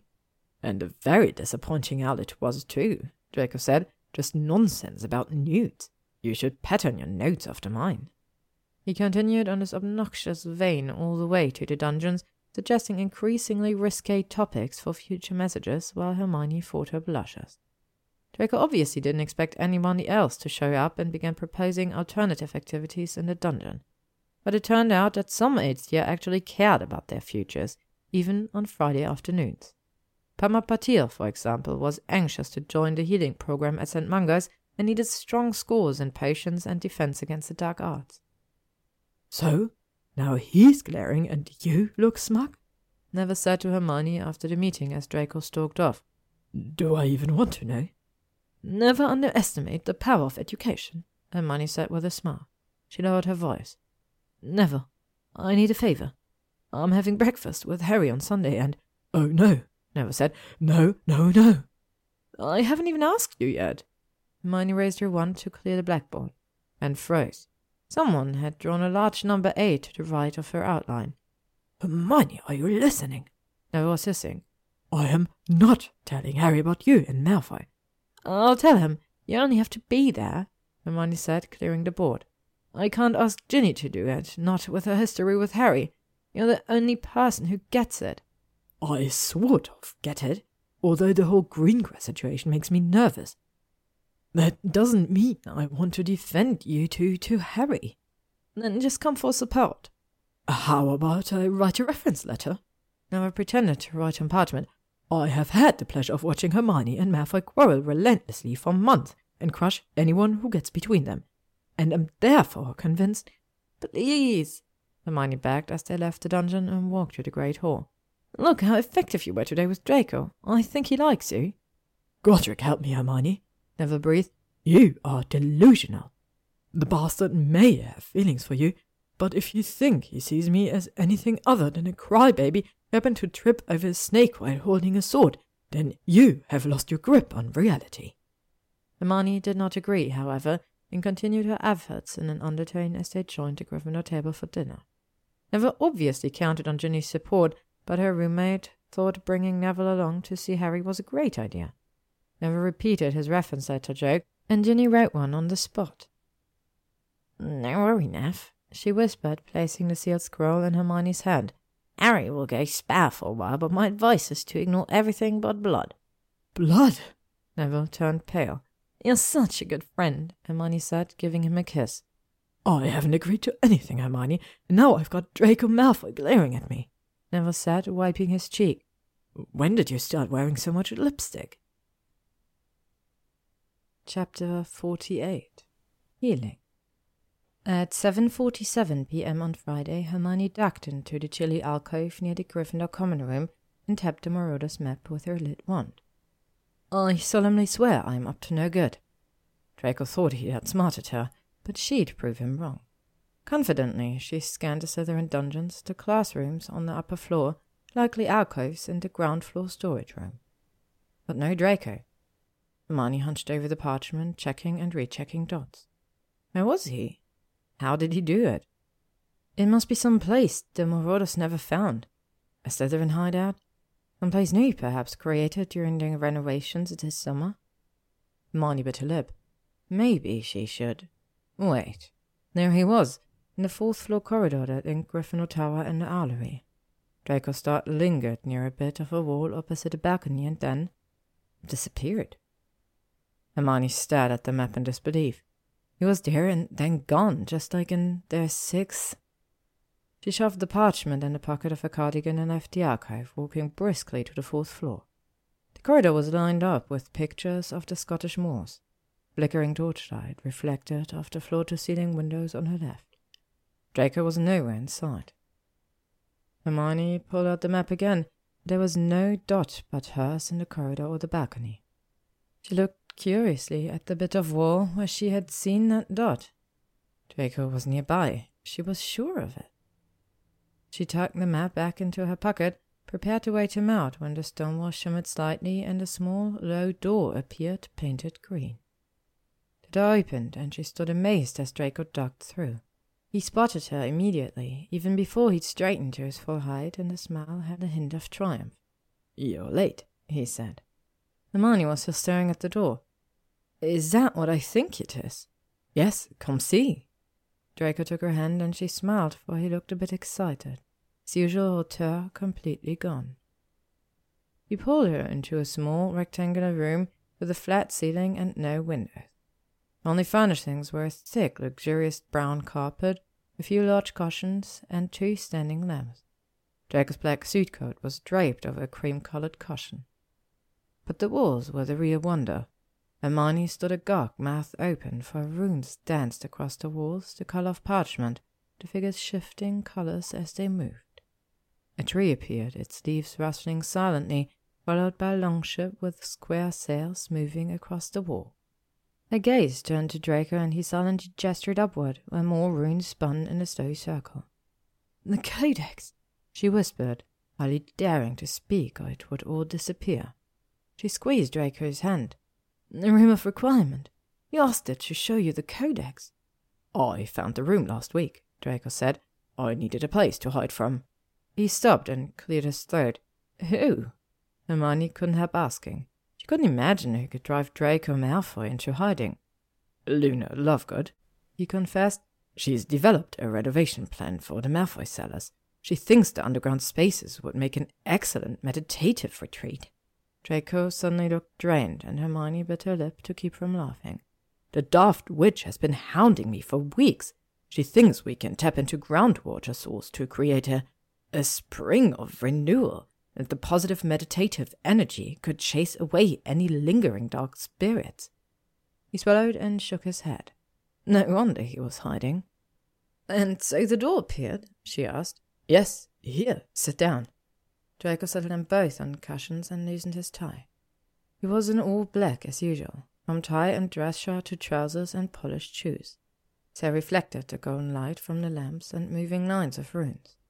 A flick of Draco's wand, and a silver tray holding a matching tea set floated over, gently landing on the carpet before them. The teapot began to fill the cups, followed by lumps of sugar and a tiny silver pitcher of milk leaping into action. Draco produced a flask and waited for a nod from Hermione before adding a dollop, a rather large one, of siren scotch to each cup. Hermione noted the engraved M on the teapot and tray, but said nothing, noting that another matching tray held fruit, nuts, and toast. She darkly suspected a house elf had been involved, but said nothing. See, she could restrain herself. Light night snack was a good idea, since she'd been too busy arguing with Neville to eat much at dinner. Draco just might succeed where Ron and Harry had failed for years, getting Hermione to eat regularly. So the door appeared, Hermione prompted as she munched her toast. Draco nodded. I was walking back from the Owlery when I heard Lovegood singing. But I couldn't see her, and I panicked, thinking, I need somewhere to hide, and there it was. What did the room look like? Hermione asked, curious. It was more, little more than a closet. Draco's eyes were wide. Oh, I thought it had been destroyed, the room of requirement. He looked around, saying the last three words almost with reverence. Hermione covered his hands with hers. The room stirred up painful memories for both of them. She was surprised Draco would even enter it. His friend had died in the room of hidden things, and Draco himself had been saved from the fiend fire by Harry. They sat quietly for a time, hands linked, both thinking back to that terrifying scene. The fiend fire spreading out of control, Hermione and Ron on a broom flying toward Draco, who was hauling an unconscious Goyle up a tower of charred death. The heat had been nearly overwhelming, and she remembered Draco's eyes, nearly mad with horror and fear. Had it only been months ago? Healing, she finally said, finding her voice. What? Draco asked absently. He had been clutching his teacup, lost in thought. The castle is healing, she said. Hogwarts, a history describes an attack by giants in 1343 led by dark wizards. The giants tore down an entire tower, but the castle rebuilt itself slowly over decades, stone by stone. She tugged on Draco's hand slightly, drawing him closer. McGonagall told me that parts of the castle are healing these days. Sometimes builders will arrive to repair a wall or turret and find it already half finished. The room of requirements must have healed as well, moving to another floor. It's smaller. Draco set down his teacup, slipping an arm around her. They leaned back against the wall, watching the dancing runes. This is the biggest I could make it, and I can't provide furniture, only cushions and rugs. Is the. is the room of. Hermione couldn't finish. Oh, I tried. I asked for the room of hidden things. His voice was steady. But no door appeared. He swallowed. Just a faint smell of smoke. Hermione leans against his shoulder while nibbling an apple slice. His body felt warm through the smooth, rich fabric of his shirt. I'm sorry your friend died, she said. He deserved it. Draco's voice was cold. He tried to kill you. You can still be sorry. I led him to it. Vince wasn't smart enough to think for himself. I did the thinking for him. I taught him to hate. Yes, you did, Hermione said. There was no denying it. Without Malfoy's poisonous influence, Crabbe and Goyle might have turned out more like Bloom and Pratt, thick but harmless. Mostly harmless, she corrected herself, remembering Draco's Quidditch injury. Hermione ate the last apple slice and started in on the walnuts.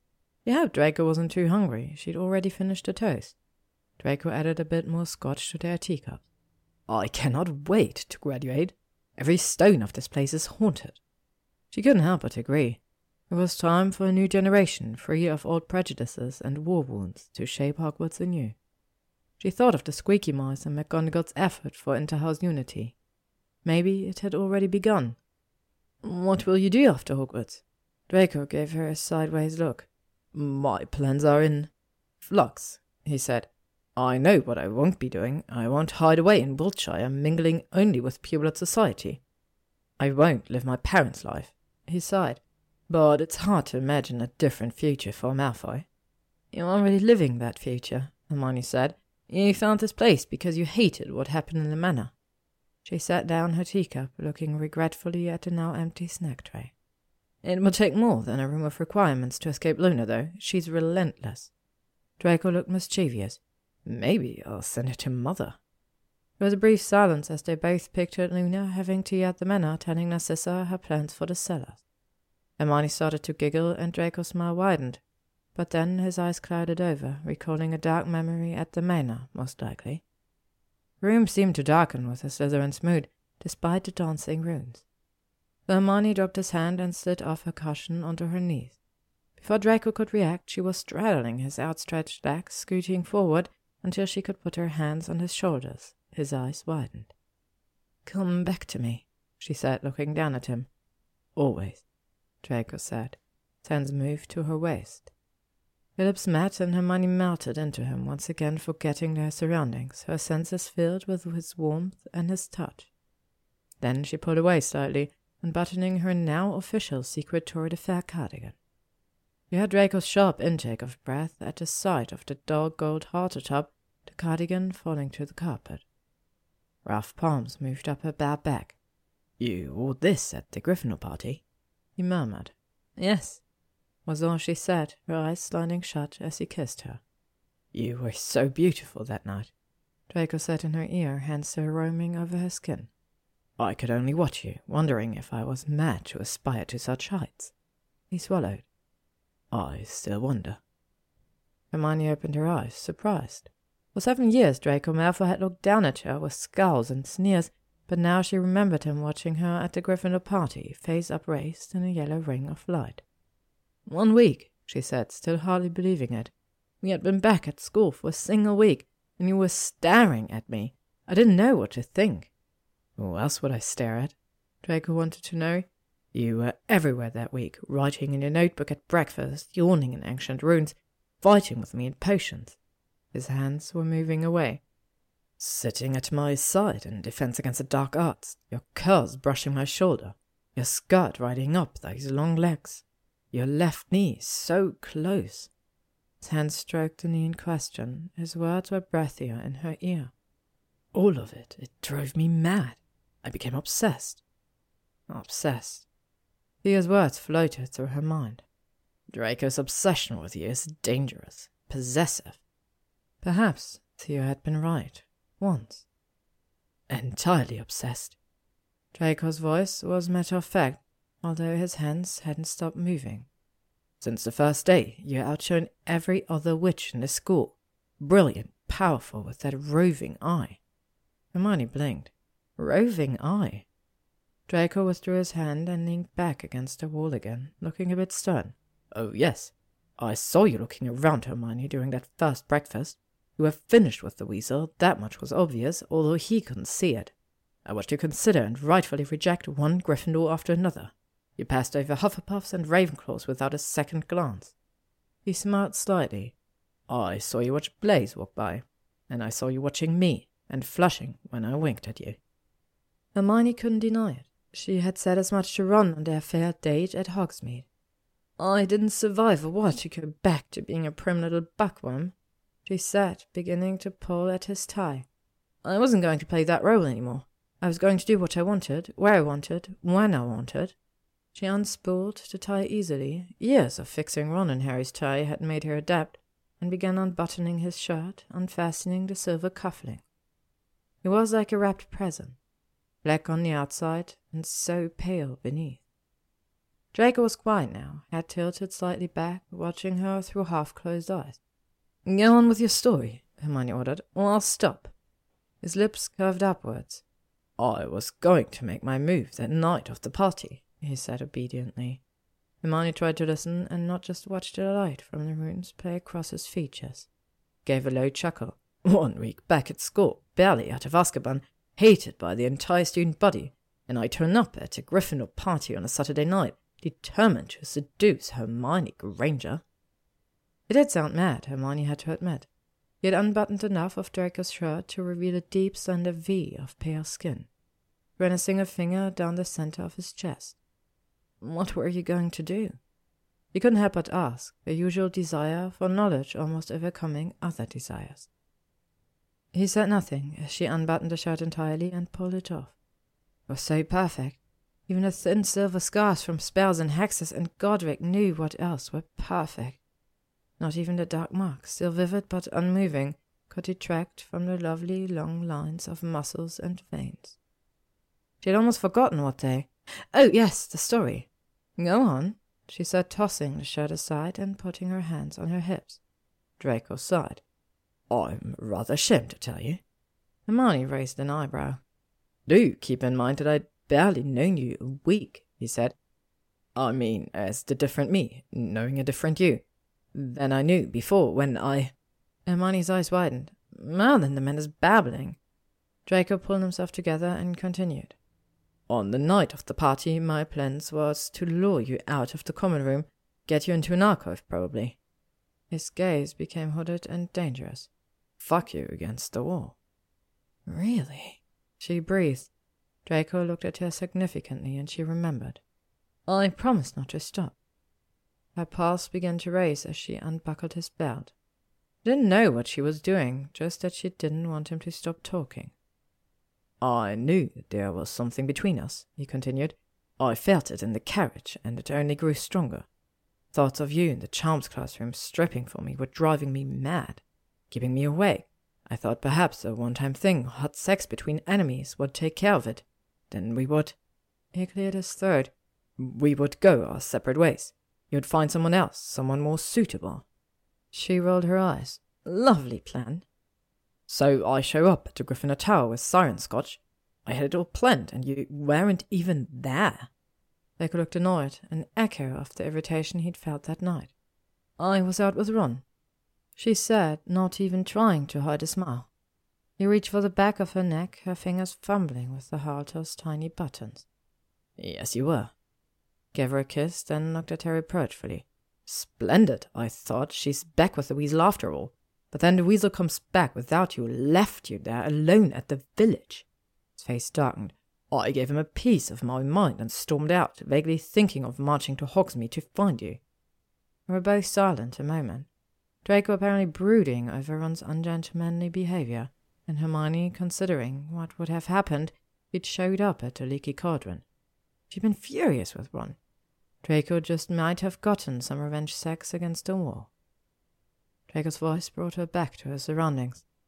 I'm not seeing a lot of progress here. Carry on then, Hermione said, now working on his shoes. Instead, I came across Daphne in the halls. He went on. She said she saw you stomping toward the potions dungeon looking ready to kill somebody, so I talked to Slughorn, then go back to the party. Hermione was giggling now, imagining the high and mighty Draco Malfoy wandering the castle looking for her, trying to salvage his big seduction plan. Enough talking, Draco said, pulling his shoes out of her hand and casting them aside. His eyes threatened to burn the heart top of her body. No, she managed to insist. Finish the story. He pulled a golden silk over her head and shook out her hair. Draco stared, and then shook his head as if to clear it. So I returned to the party, he went on a bit hoarsely. And there you were, standing on the sofa, so beautiful, almost shimmering, your magic pulled her to him, rolling his body, and Hermione found herself on her back, his face looming above her. His hands pulled her wrists above her head, holding them there. Draco kissed her lips roughly, desperately. I was ready to do anything. Voice cracked as he looked down at her. Hate sex against the wall wasn't enough anymore. I wondered if I could get you to a classroom, even my bedroom.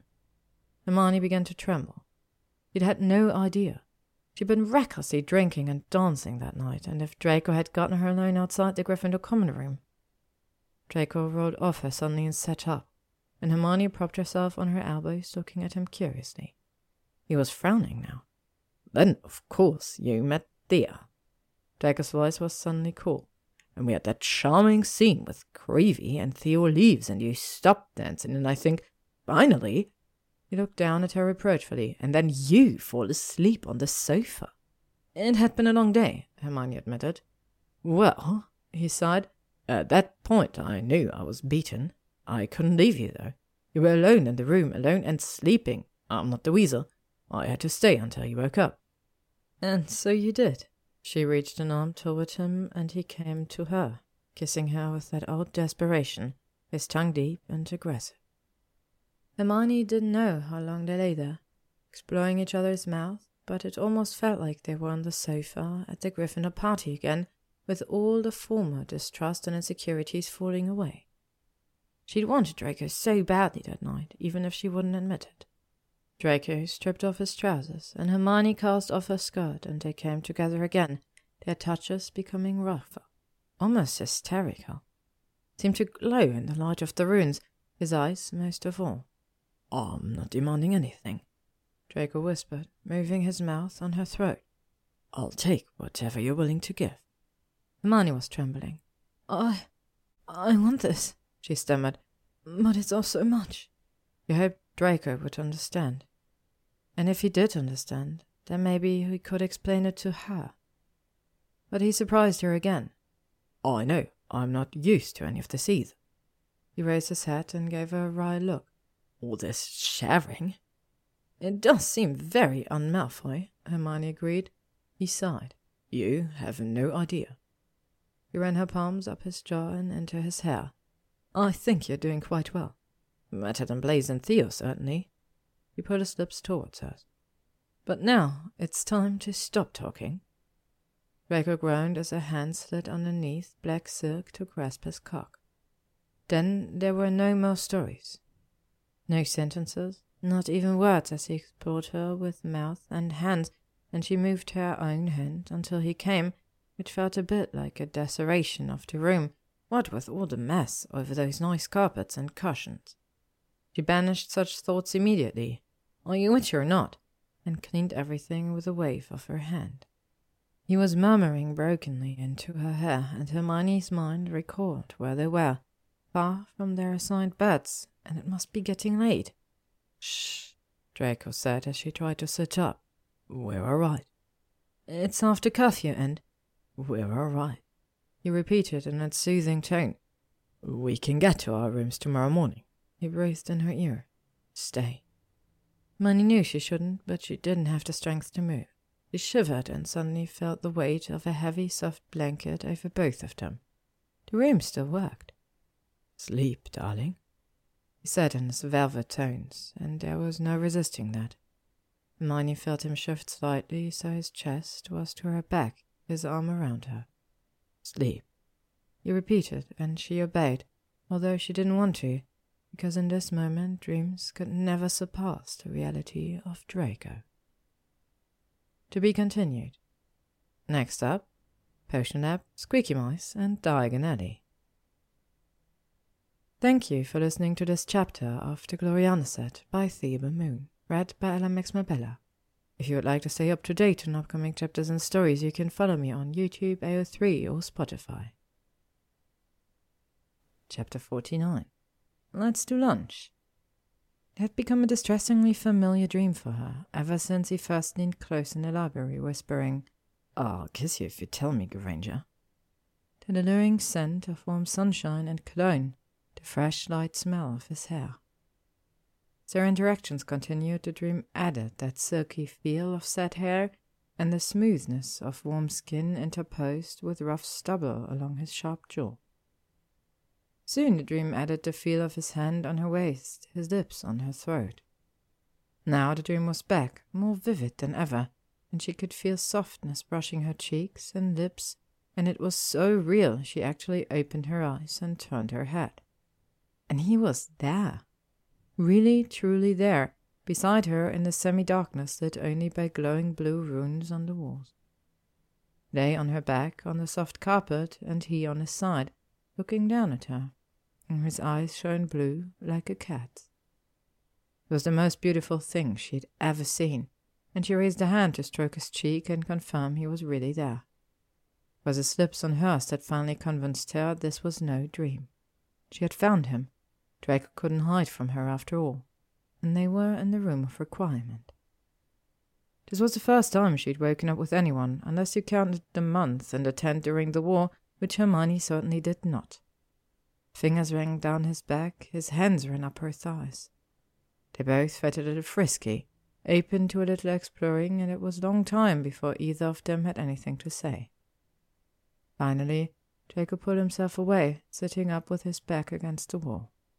We should go to Diagon Alley today, he said casually, they were chatting outside Ancient Runes.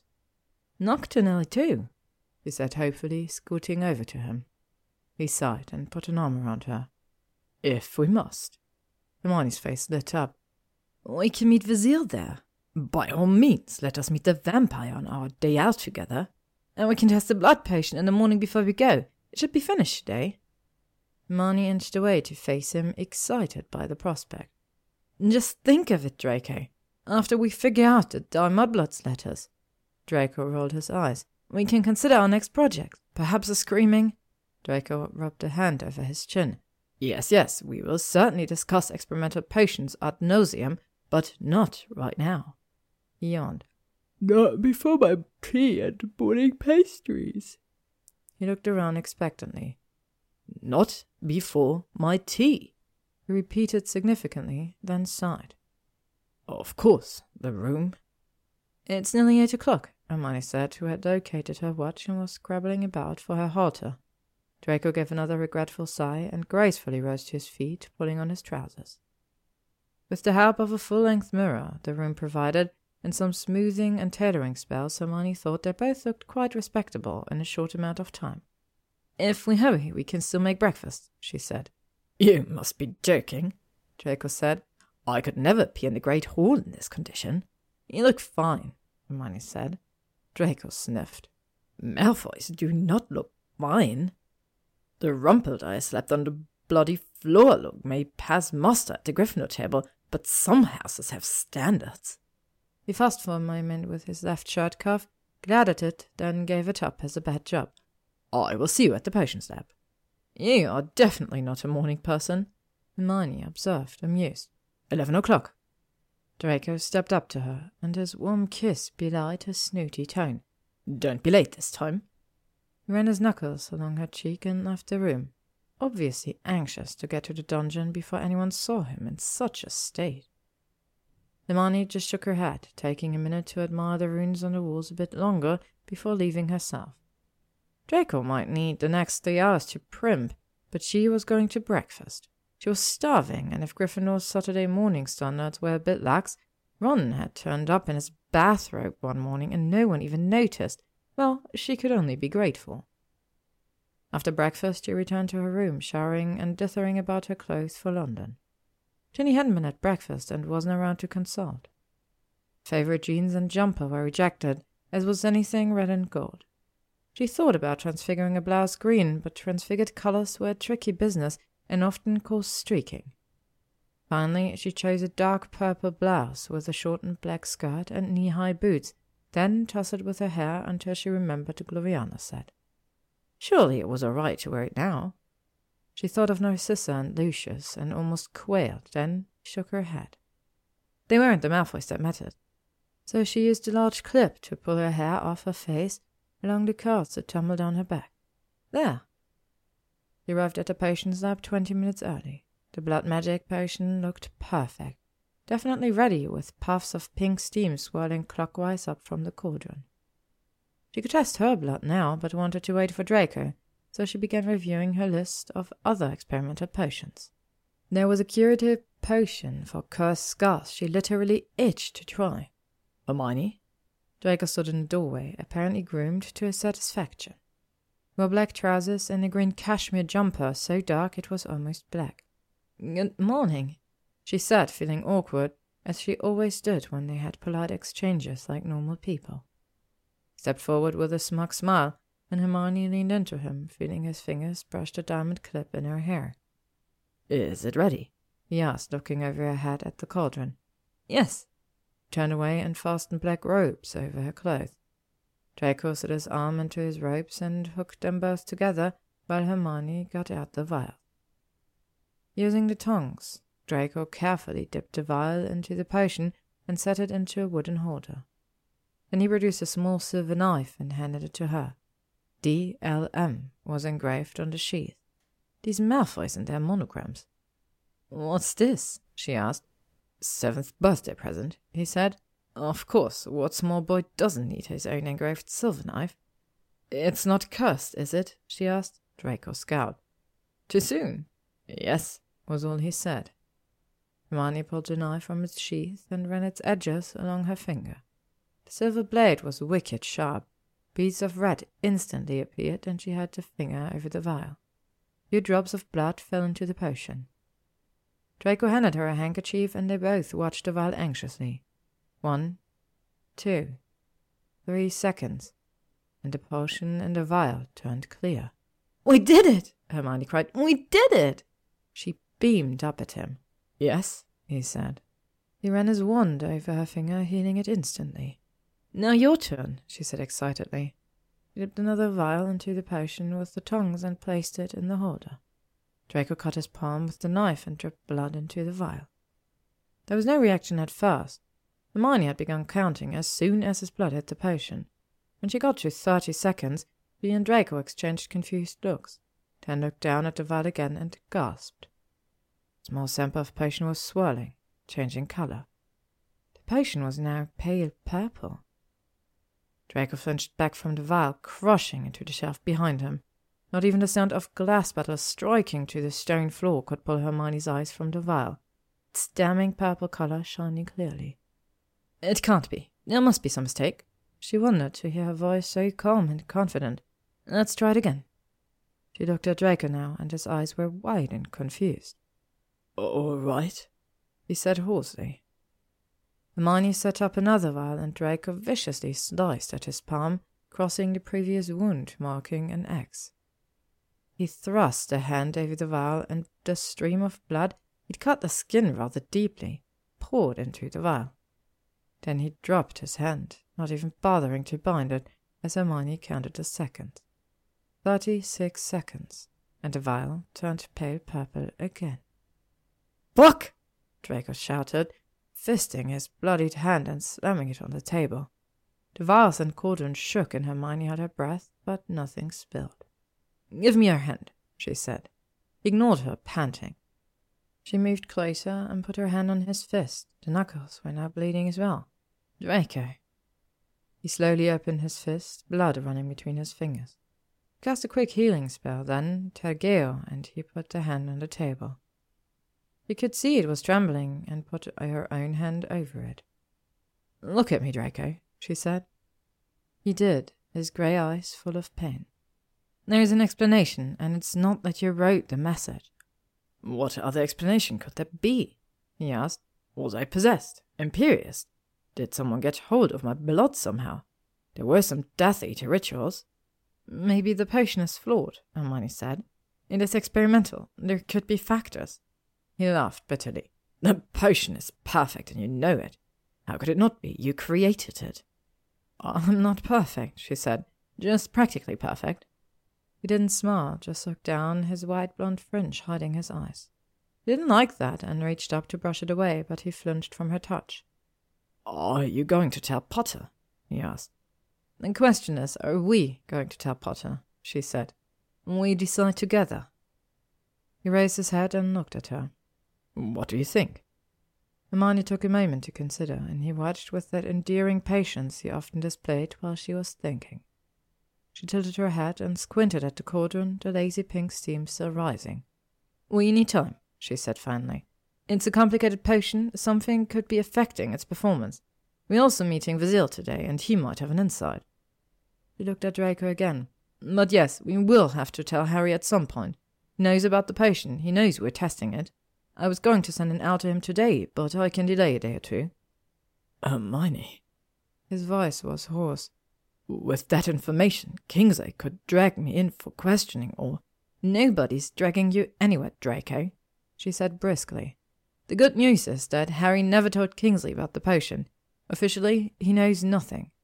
He sneered. Saint Potter is not going to withhold vital information in an Auror investigation, and once he finds out about this, he'll run straight to Kingsley. No, he won't, Hermione said stubbornly. This is my potion. I conceived it, we brewed it, and I have some say over how information it yields is used. If Harry did such a thing, and I don't for a minute believe he would. I would testify to the unreliability of this blood potion and its inadmissibility as evidence, and that would be the truth. I wouldn't turn in anybody on the strength of this potion alone. Draco sat heavily on the stool, his head in his hands. I wish I understood what's happening. So do I. Hermione stood in front of him and slid her hands over the back of his neck. He put his arms around her waist, leaning his head on her shoulder.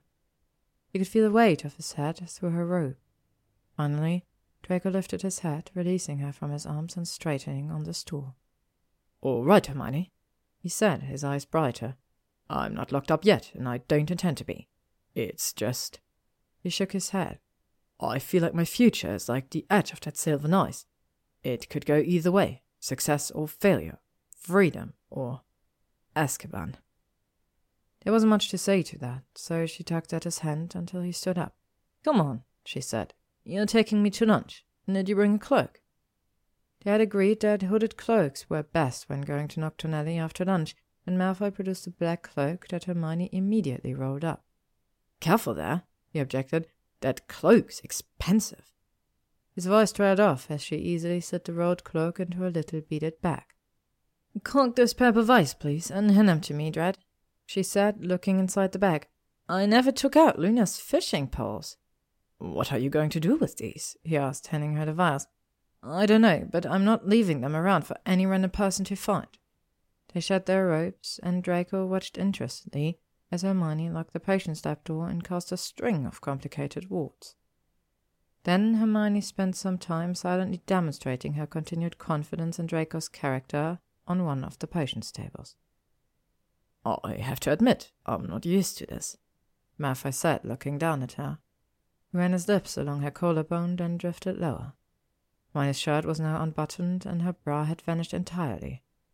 From what I understand, you're quite used to this, she said breathily. Slytherin bad boy, right? Oozing trouble and sex? Not this kind of trouble, he said against her skin. Not this kind of sex. She shivered at the feel of his tongue. You're so sweet, the way you look at me with wonder. But you're the wonder. His words trailed off into incoherent murmurs as he worked his way down her torso. Hermione, he breathed, and she felt a hand under her skirt tugging at her knickers. Let me. Let's look in here, cried a voice. Not again, Draco groaned, looking up. Let me guess, there's a pygmy puff on my head. Hermione giggled. She couldn't help it. Mr. Malfoy? piped another voice, sounding like Percival. Draco groaned again and stood, brushing a hand over his hair and jumper to achieve perfection. Hermione, on the other hand, struggled to button her blouse and find her shoes. Hello, Alohomora, said a girl's voice, and Hermione nearly fell off the table at the sound of an opening door lock. That Lila is entirely too smart, Hermione muttered, hopping off the table and wiggling uncomfortably. The knickers were now, well, wedged. Draco grinned at her mockingly. Mr. Malfoy, Miss Granger! The entire Squeaky Mice contingent was in the hallway. They're in the Potions Dungeon. What are they doing in there? Did she hex them again? I think he hexed her. She's a mess. Malfoy was outright laughing now, and Hermione's glare only made him laugh harder. What are you all doing here? she asked, hands on her hips. The squeaky mice hung their heads. We have detention, Bertie said. Again? It wasn't our fault, Imogen said. We didn't know it would follow him around. Who? Professor Slughorn, Percival said. He keeps making us fetch his silver flask for him, so I asked Lila to cast a tethering spell. I thought the flask would stay in his leather satchel. Lila sat, looking a little abashed. But I met the spell a little too strong. It kept following him around, Imogen said, floating behind his head and nudging him. It was a very needy flask, Percival said. Worse than a pygmy puff. Hey, Bertie said. Cupcake can hear you. Professor Slughorn couldn't get away from it, Lila said, and if he ignored it too long, it would pour its drink on his head. It was a really strong spell, Percival said admiringly. It was a really strong drink, too. Lila waved her hand in front of her nose. Draco was still laughing and therefore useless. So it was up to Hermione to shoo them all out of the dungeon to wait in the corridor for Slughorn. Couldn't be angry with them, though. Slughorn had deserved what he got. Squeaky mice antics had also returned Draco to his earlier light-hearted mood, although he looked a bit sour when she opened a secret passageway from the castle to the Honeyduke's cellar. You three had all kinds of secrets, don't you? he asked. You have no idea, Hermione said with a smile. It was Draco who chose their lunch spot in Diagon Alley, turning up his nose at many nice cafes and pubs. Instead, he led her to a top floor of a tall, impossibly thin building up a spiral staircase to a landing. Hermione saw no exit, just large paintings of Parisian scenes. Undeterred, Draco went up to the closest picture, that of an outdoor cafe by the Eiffel Tower, and spoke to the fat waiter in a white apron. Martins, monsieur, s'il vous plaît, he said. Oh, très bien, monsieur, mademoiselle. The painted waiter tucked a tray on his arm and bowed. Ouvrir? A hole in the ceiling appeared and spread, and the spiral staircase extended higher, curving like a corkscrew through the opening. After you, Draco said. Hermione climbed the stairs and emerged on the building's top floor, which only had room for five tables surrounding by glass walls. She stepped to the nearest window, amazed. She could see all of Diagon Alley, the columns of Gringotts Bank and the dark slash that was likely Knockturn Alley. London loomed in the background, hazy and grey. A man in black led them to the table. The only other patrons were two white-haired wizards with long beards murmuring in Danish? Norwegian? Hermione couldn't tell. The table barely had room for two folded napkins and a low pot of roses. Malfoy smoothly slid into his chair as the waiter seated Hermione.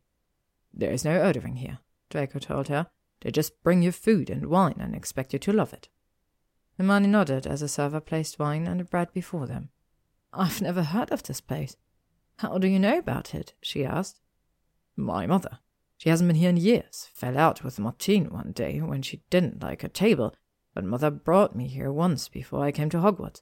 It's very discreet. There's a ward of confidentiality on the dining room. touched her wand in her skirt pocket, trying to sense the ward. That's very difficult magic. Confidentiality wards prevented anyone leaving the protected area from discussing anything they'd seen or heard there. A Gringotts goblin did it for Martine, according to Mother. Draco said, buttering a roll. So anything we discuss here? Is strictly confidential. For example, he gave her a wicked smile. Oh, I can tell you that Slytherin House has a charmed quill that writes the correct answers to any test. Any Slytherin can reserve it three times a year. I used it for my last Muggle Studies exam. That's cheating! Hermione cried, aghast. Wait, you take Muggle Studies? Part of my probation, Draco said. Deadly dull. Yesterday we learned about toasters and deep fat fryers. He shuddered. Sounds horrid. I can't believe no one knows about this quill. It should be confiscated. I should. You can't. Draco smiled mockingly. By the way, I told Brown yesterday that Theo is in love with her. Draco! Hermione cried. You didn't. He winked at her. Mm, better him than me. And now you can't tell Theo. Hermione groaned. I hate this place already. You're going to sit here and tell me all the nefarious things you've been up to this year, aren't you? And I thought we'd have a nice lunch. Draco reached out and took her hand. It is a nice lunch, he said. I'll tell you what else is nice. How my family's French house elf brings tea and fresh pastries to my bedroom every morning. His smile widened. If you're there, you can have some as well. I, don't believe you. Hermione pulled her hand back. How could you? Her name is Aimée, Draco went on. Quite useful, really. Healed me of that stinging hex Theo gave me like that. He snapped his fingers. You had a house elf heal you that night? Of course. Draco looked smug. What would you have me do? Suffer? Yes, I, I mean, no, I thought. Her throat was suddenly tight. Draco took her hand again. Oh, you were worried, weren't you? His eyes glittered. You wanted to sneak down to my room and heal me, didn't you? He kissed her hand. Ah, I wish you had. He murmured his lips on her wrists. It would have moved things along. Hermione blushed furiously and pulled her hand away as the waiter set down two plates of snail. Bon appetit! She turned her attention to her plate just to look at something else. She'd eaten snails before, but had a little trouble with the tongs, while Jacob gracefully ate all of his and the rest of hers, while she struggled with the first shell. Then he poured another glass of wine while Hermione dipped the first tiny shred of snail she'd excavated into butter sauce. You know, he said with hooded eyes, feeding your dining partner is considered very romantic. We may have to consider it if it's the only way you'll be able to eat today. I don't know why the French even eat snails. Escargot. They might as well serve slugs, put them in little petals or butter rolls. What? They're the same thing after all, Hermione went on, waving her tiny snail fork. What are slugs in French? Limace, he said with a frown. See? Limace in lettuce wraps. Sounds lovely, and no tongues. It is of infinite comfort to me, Draco pronounced, that our lunch setting prevents you from raising this appalling topic with anyone else, although that doesn't help my present situation. Hermione just smiled as the waiter whisked away the plates and brought lobster bisque. I know, Draco said. Why don't you tell me something not Limace related? Confidentiality guaranteed. She thought for a moment. Ginny thinks Blaise is too perfect, she said. Draco shrugged. Blaise has always been perfect, even as a child. His mother made sure of it. If the Weaslette is hoping he'll open his heart to her, she'll be waiting for a long time. She'll probably break up with him then, Hermione said sadly. I don't know. Most women are incurably optimistic. He said, pointing his spoon at her. Case in point. Hermione was happy to see the main course arrive. Duck lettuce wraps with anchovy cream sauce. Finally, something solid to eat. On Wednesday, I saw a Slytherin boy add emeralds to the House Point hourglass, she said brightly. I've been watching for signs of tampering, and apparently it's a regular thing, so I've enchanted the hourglass. Now, every time a Slytherin tries to add emeralds, twice as many will be lost the next day. Draco nearly dropped his fork. You can't do that. Pansy was going to add another ten points today. Then twenty will be lost tomorrow. She leaned forward. And nobody will know why. Draco looked horrified. You're right, Hermione said. This is a very nice lunch. His eyes narrowed. I honestly thought that regular snugging would make you less insufferable. Now, who's being incurably optimistic? she asked. They had no time to finish their dessert since Vasil awaited them in Knockturn Alley, for they left Martine's with box de eclairs in Hermione's beaded bag. Hadn't walked a block, however, before stopping to open a box on a park bench behind a mass of moonflower vines. We'll have to hurry, Hermione said, taking a large bite of eclair. Yes, it simply wouldn't do to keep a vampire waiting, Draco said. It's not safe for him to just hang around, she said. Draco snickered. You mean upside down? Not funny. He leaned forward. Hold still, you have chocolate on your face. He held still and he kissed the side of her mouth, licking the bottom lip. Delicious. We shouldn't. Not here, she began. Hold still, there's more, he said and kissed her again. Hello, dear, said a soft voice. Draco and Hermione broke apart instantly and jumped to their feet. Standing before them was Narcissa Malfoy. Hermione couldn't speak.